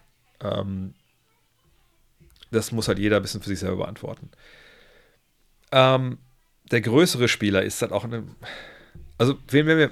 Wahrscheinlich ist es, muss man so formulieren, wen werden wir in 20 Jahren, auf wen werden wir zurückschauen, werden sagen, ja, das war, wenn ich einen von den beiden haben könnte, hätte ich lieber, obwohl, das ist auch falsch. Hätte ich lieber den oder, oder würde ich lieber mit um den mein Team aufbauen? Ihr merkt, es ist schwierig, diese Frage so zu stellen, dass es komplett dann auch alles auffängt. Ich sag mal so, für mich die wichtigere Karriere, die hatte für mich sogar relativ klar Chris Paul, wenn ich ehrlich bin. Weil ähm, Westbrook, klar, bombastischer Spieler, MVP geworden, in dem Jahr war er nicht mein MVP, wenn ihr euch erinnert. Da gab es ja einige andere quali äh, qualifizierte Kollegen, die habe ich alle vor ihm gesehen, alle durch die Bank weg, wenn ich mich richtig, haben wir damals ja bei The Zone ja auch so ein Piece gemacht. Ähm, Chris Paul natürlich Pech gehabt mit Verletzungen, gerade in den Playoffs. Ähm, ne, hat äh, nicht in NBA Finals gespielt, ne, das hat Westbrook geschafft natürlich, äh, mit Oklahoma City vor allem. Ähm, aber äh, Chris Paul, Basketballcomputer, dass er schlechte Entscheidungen getroffen hat in wichtigen, wichtigen Situationen. Das kann man ihm nicht vorwerfen. Das ist ein großer Kritikpunkt an Russell Westbrook. Ähm, Paul ist in der Diskussion als der beste Point aller Zeiten. Westbrook ist das gar nicht. Auch wenn er natürlich die Assist-Zahlen hat, die ihn dafür qualifizieren würden. Aber für mich der Basketballer mit dem dann doch irgendwie kompletteren Resümee, auch gerade defensiv, äh, mit dem kompletteren Spiel, gerade Entscheidungsfindung, Verständnis für was ein Team braucht oder nicht. Und das ist für mich ein Kriterium, was bei Point Guards nochmal schwerer wiegt als äh, bei, bei, vielen anderen Geschichten. Da bin ich klar bei Chris Paul. Und der Scoring-Titel hat, glaube ich, auch äh, Westbrook eingewonnen, oder ich komme kurz nach. Äh, und der MVP-Titel, wie gesagt, aber auch, weil ich denke, in dem Jahr, da wurde halt, sogar zweimal Scoring-Champ, genau. Ähm, der MVP-Titel wurde halt überbewertet, da wurde bewertet, dass es eben diesen Triple-Double gab. Ne? Von daher, ich bin bei Chris Paul aber da geht es natürlich auch viel darum, was man selber so an Kriterien nach vorne stellt. Prime Bird gegen Prime LeBron. Wen willst du für eine Finalserie? fragt der Gentle Bear. ja. Es ist für mich wahnsinnig schwer, das zu beantworten, weil Prime Larry Bird in einer Zeit gespielt hat, die relativ wenig mit der heutigen zu tun hat, in der LeBron unterwegs ist. Klar hat LeBron selber auch verschiedene Ehren jetzt äh, abgebildet und verschiedene Ehren Erfolg gehabt, aber ne, das war damals natürlich die 80er, wo wir über Bird sprechen, in der Prime. Das war ein anderes Spiel. Ähm, natürlich haben beide, auch wenn es auf den ersten Blick blöde klingt, ähnliche Qualitäten. Äh, unfassbares Spielverständnis. Ähm, Passgeber, Playmaker, äh, auch selber Scorer, wenn es so sein muss. Ähm, LeBron natürlich eigentlich eher mehr so über die Athletik und ähm, ne, die Power gekommen. Bird äh, über das Finesse, wie der Amerikaner das nennt, über die Technik, über seinen Dreier, über kranke Würfe. Ähm, beide Rebounder aber auch, wenn, wenn sie müssen. Ähm, ich glaube, ich wäre bei Prime LeBron, weil ich denke, Bird wäre defensiv, hätte da schon klare, also wenn wir jetzt von Prime LeBron sprechen, nicht von dem LeBron, der auch dann defensiv sein irgendwann später in der Karriere dann doch ziemlich viele Auszeiten genommen hat. Eigentlich, ich sag auch schon am Ende in der Zeit in, in Miami und dann in Cleveland auch. Ähm, nee, aber Prime LeBron ähm, sehe ich vor Bird. Knapp, aber ich sehe ihn vor Bird, weil er hat das Playmaking, er kann Teams äh, auf seinen Rücken packen. Ähm, aber wie gesagt, es ist eine andere Ära. Ne? Also die ganze Pick-and-Roll-Nummer, die ganze ähm, äh, Post-Up-Nummer, das wäre jetzt in, in, Birds Zeit alles ein bisschen schwieriger gewesen. Ähm, ne? Small Ball etc., das gab es damals eben alles nicht. Ähm, ich hätte lieber LeBron, einfach weil ich weiß, der ist physisch einfach krank überlegen. Ähm, ist ein wahnsinniger Athlet, hat das Spielverständnis, hat nicht den Wurf, den Bird hatte, aber wenn er ihn treffen muss, hat er ihn auch getroffen. Wenn er mich fragt, welchen letzten Wurf geben würde in Spiel 7 von der Serie, dann wäre ich immer bei Bird. Ähm, aber alles in allem sehe ich dann LeBron vorne, einfach vor allem aber auch wegen der Verteidigung. Julius fragt: Viele sehen D. Wade als drittbesten Shooting Guard aller Zeiten nach MJ und Kobe, deiner Meinung nach zurecht. Was macht ihn so gut und stellt ihn über Harden, AI und Co.? Na, Harden und AI waren ja eigentlich im Endeffekt, wenn wir jetzt ehrlich sind, eigentlich eher Point Guards. Ne? Also die hatten den Ball viel in der Hand, haben Ball nach vorne geschleppt. Deswegen sind die beiden aus der Diskussion wahrscheinlich raus. Äh, auf der 2 gibt es ehrlich gesagt relativ wenig ähm, Konkurrenz, wenn wir ehrlich sind. Also das ist schon eine, eine Position, die in der Geschichte der NBA, sage ich mal, ähm, erst durch Jordan so wirklich dann in, äh, in den Fokus geraten ist. So, so blöd das jetzt auch klingt. Ähm, aber das waren halt Leute, ja, die haben halt geworfen. Ne? So jemand wie Andrew Tony oder so. Ich sage nicht, dass der jetzt in die, in die Liste gehört, auf gar keinen Fall, ähm, ne, von den besten Studios aller Zeiten, aber zumindest nicht so weit nach vorne. Äh, aber es ist dann schon so, dass ähm, ne, erst als Jordan kommt, ist es halt eine Position, mit der man auch rechnen muss, so im, im großen Kontext. Naja, was natürlich bei, bei Wade einfach krass war, ähm, krasse physische Präsenz, äh, auch als Playmaker, äh, einer, der auch Leute mit vorbereitet hat, hat die Liga im Scoring angeführt. Ähm, und sagt, und die Konkurrenz ist einfach nicht so groß. Ne? Ähm, also ich, ich, weiß gar nicht, warum ich ihn, also was ich jetzt über ihn noch sagen soll, was noch nicht, nicht gesagt wurde. Wir hatten auch eine ganze äh, Hall of Game-Folge über ihn. Ähm, er war einfach, wie gesagt, wahnsinnig robust für seine Größe 1,93, fast 100 Kilo. Ähm, der Dreier hat, den, hat er nie wirklich gehabt, äh, aber konnte zum Korb gehen, hatte den Eurostep, hatte den, den Fadeaway, ähm, ist krank an die Freiwurflinie marschiert, fragt mal die Dallas Mavericks. Ähm, und wie gesagt, Harden und AI sehe ich beide nicht äh, auf dem Level. Einfach auch, also aber sie, also ich sehe sie in der Diskussion, weil sie A, Point Guard sind B sehe ich sie nicht auf dem Level, weil sie nicht Meister geworden sind. Jetzt kann man sagen, also Wade ist zwar Meister geworden, aber war das nicht mit LeBron und so? Naja, gut, ich meine, ist Meister geworden ohne LeBron, ne? 2006. Ähm, oder war Shaq dabei, und da waren die Schiris dabei, das verstehe ich auch, aber alles in allem, ne, der Mann war schon verdammt geil, hat verdammt äh, nochmal ein Team auf seinen Rücken gepackt. Also von daher, ähm, ich empfehle einfach mal die, die, komplette Folge Hall of Gamer zu hören, also Steady und dann nach Hall of Game suchen. Ähm, da haben Ole, äh, Len und ich das die ganze Karriere ja auseinandergenommen. Tristin Nipp fragt, wie ist das Ballgefühl dieses computergenerierten äh, 3D-Drucker Wilson-Balles? Merkt man einen großen Unterschied? Ihr habt vielleicht die Story gesehen auf Instagram. Ich habe diesen Wilson-Ball, der quasi nur aus so einem Exoskelett äh, besteht, äh, dribbeln können oder auch anfassen können, äh, da in Paris beim NBA-Haus und ich war echt gespannt, weil ich hatte den vorher auch nur gesehen in so, ähm, ja, äh, so Videos. Ähm, und da habe ich mich kurz angestellt und habe ich da ja, hab dann gedribbelt, mal so zwei Minuten. Und war enttäuscht. Ich sag, wie es ist, war enttäuscht. Ähm, ich wusste, dass es mehr Marketing-Gag ist als alles andere. Äh, und dass das sicherlich auch nicht so marktreif ist. Aber der Grip zum Beispiel, das ist einfach so, so ein Gitternetz dann. Äh, der Grip ist halt eine absolute Katastrophe da könnt, also ich habe relativ kleine Hände, keine Frage, aber ähm, vergesst es, wenn ihr nicht Victor Wembanyama seid, dass ihr den Ball irgendwie in die Hand nehmen könnt und in eine Hand nehmen könnt. Ähm, dann muss man ganz klar sagen, das Sprungverhalten weird. Also nicht wie wenn man einen Football dribbelt, aber man merkt halt schon, es, es macht einen Unterschied, wo der Ball aufprallt. Ne, prallt er an den äh, Nähten, sage ich mal, auf, springt er schon anders ab, als wenn er bei dem Körper, bei den Panels aufkommt. Ähm, aber ich, das ist ja nichts, was man jetzt kaufen kann oder der Ball geht auch jetzt nicht so in Serie, sondern es ist wahrscheinlich jetzt einfach von, von Wilson so ein Ding. Ja, das können wir jetzt zeigen. Te Technology, wir sind weit vorne. Ich denke, wo die Reise da eventuell hingeht, ist, dass man sagt, wenn das das Exoskelett ist, dass man da aber was drüber macht noch. Aber ist es dann besser, also eine Haut, sage ich mal, äh, ist es dann besser als, als ohne, weiß ich nicht. Also so wie das Ding da jetzt war, wenn ihr mir sagt, damit müssen wir auf dem Freiplatz spielen, boah, da hätte ich, da hätte ich keinen Bock drauf, wenn ich ehrlich bin. Da würde ich jeden anderen äh, Ball dem Teil vorziehen.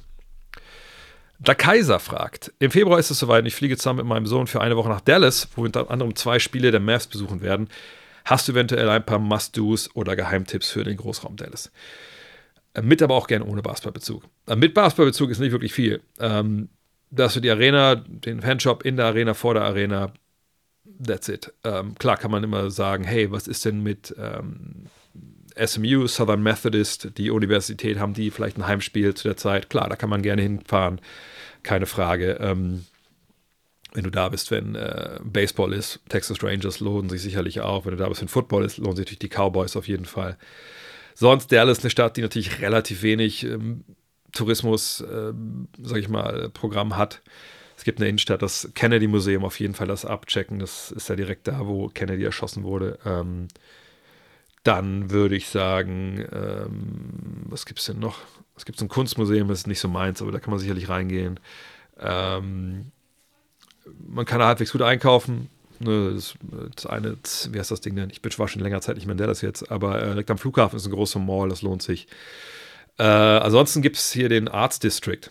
Da würde ich hinfahren. Da gibt es dann ein, zwei echt coole Cafés, ähm, wo man sich reinsetzen kann. Ähm, gutes Essen.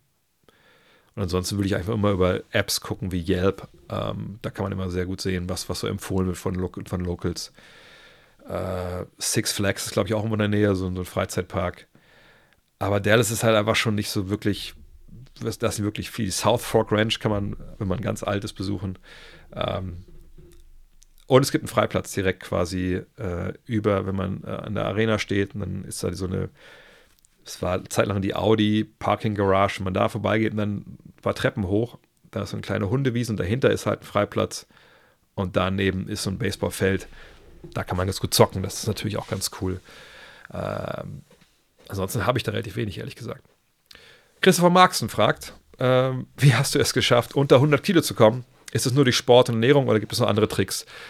Glückwunsch dazu. Ja, vielen, vielen Dank. Ähm, äh, ich, ich, möchte gar nicht, gar nicht ausschweifend darauf antworten. Also ich habe ja vor einem guten Jahr, ein bisschen mehr, äh, ja, einfach geguckt, dass körperlich jetzt bei mir einiges sich, äh, sich einrenkt wieder, nachdem ich mich da über Jahre dann doch ziemlich abgehen lassen. Dieses Ziel Dank mit 50 hatte ich mir ja mal als, weiß nicht, glaube ich, so mit, mit Anfang 30 dachte ich mal, so ja, fitnesstechnisch, wenn ich mal aufhöre, Dank mit 50 muss noch, muss noch drin sein. Ähm, das war dann vor einem Jahr dann nicht mehr so wirklich drin und dann habe ich angefangen, das wirklich rumzureißen. Dann kamen auch Sachen dazu, dass man sagt, ja, äh, es zwei Todesfälle in der Familie gab von, von Männern, die auch, ähm, also mein Vater und mein Schwiegervater, beide mit Krebs. Und das war dann auch so immer so ein, so ein Warnsignal, äh, weil man ja mit 50 dann auch irgendwie zu den alten Leuten gehört.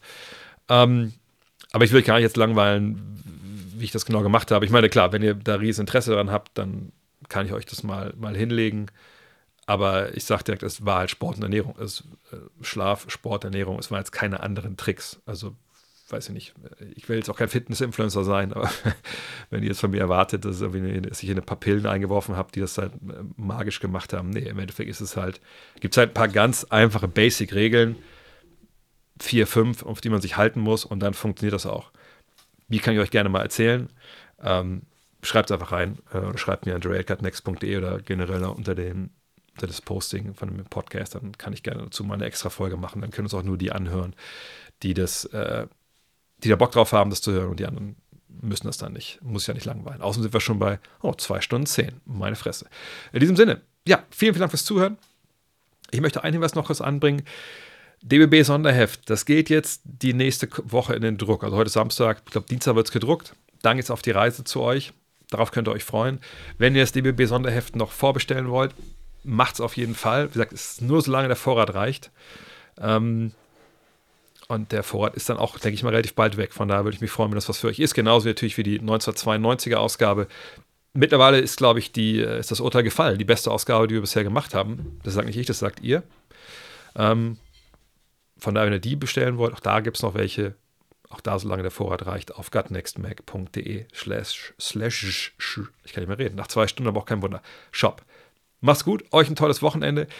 Wer auch auf den Testo Fragen Stream oder Podcast wartet, das habe ich gestern nicht mehr geschafft wegen äh, Bahnstreik. Ich war relativ spät erst zu Hause. Aber nächste Woche mache ich dann zwei. Eventuell mache ich es auch morgen, aber ich werde auf jeden Fall Social Media da rechtzeitig Bescheid geben und dann äh, kriegt ihr nochmal die volle Frage-Antwort-Dosis. Haut rein. Ciao. Hello. Look at this. That is amazing. Thomas Wade with a steal. The emotions of Dirk Nowitzki.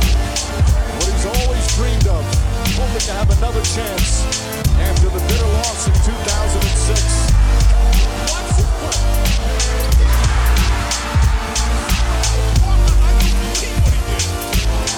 That is amazing.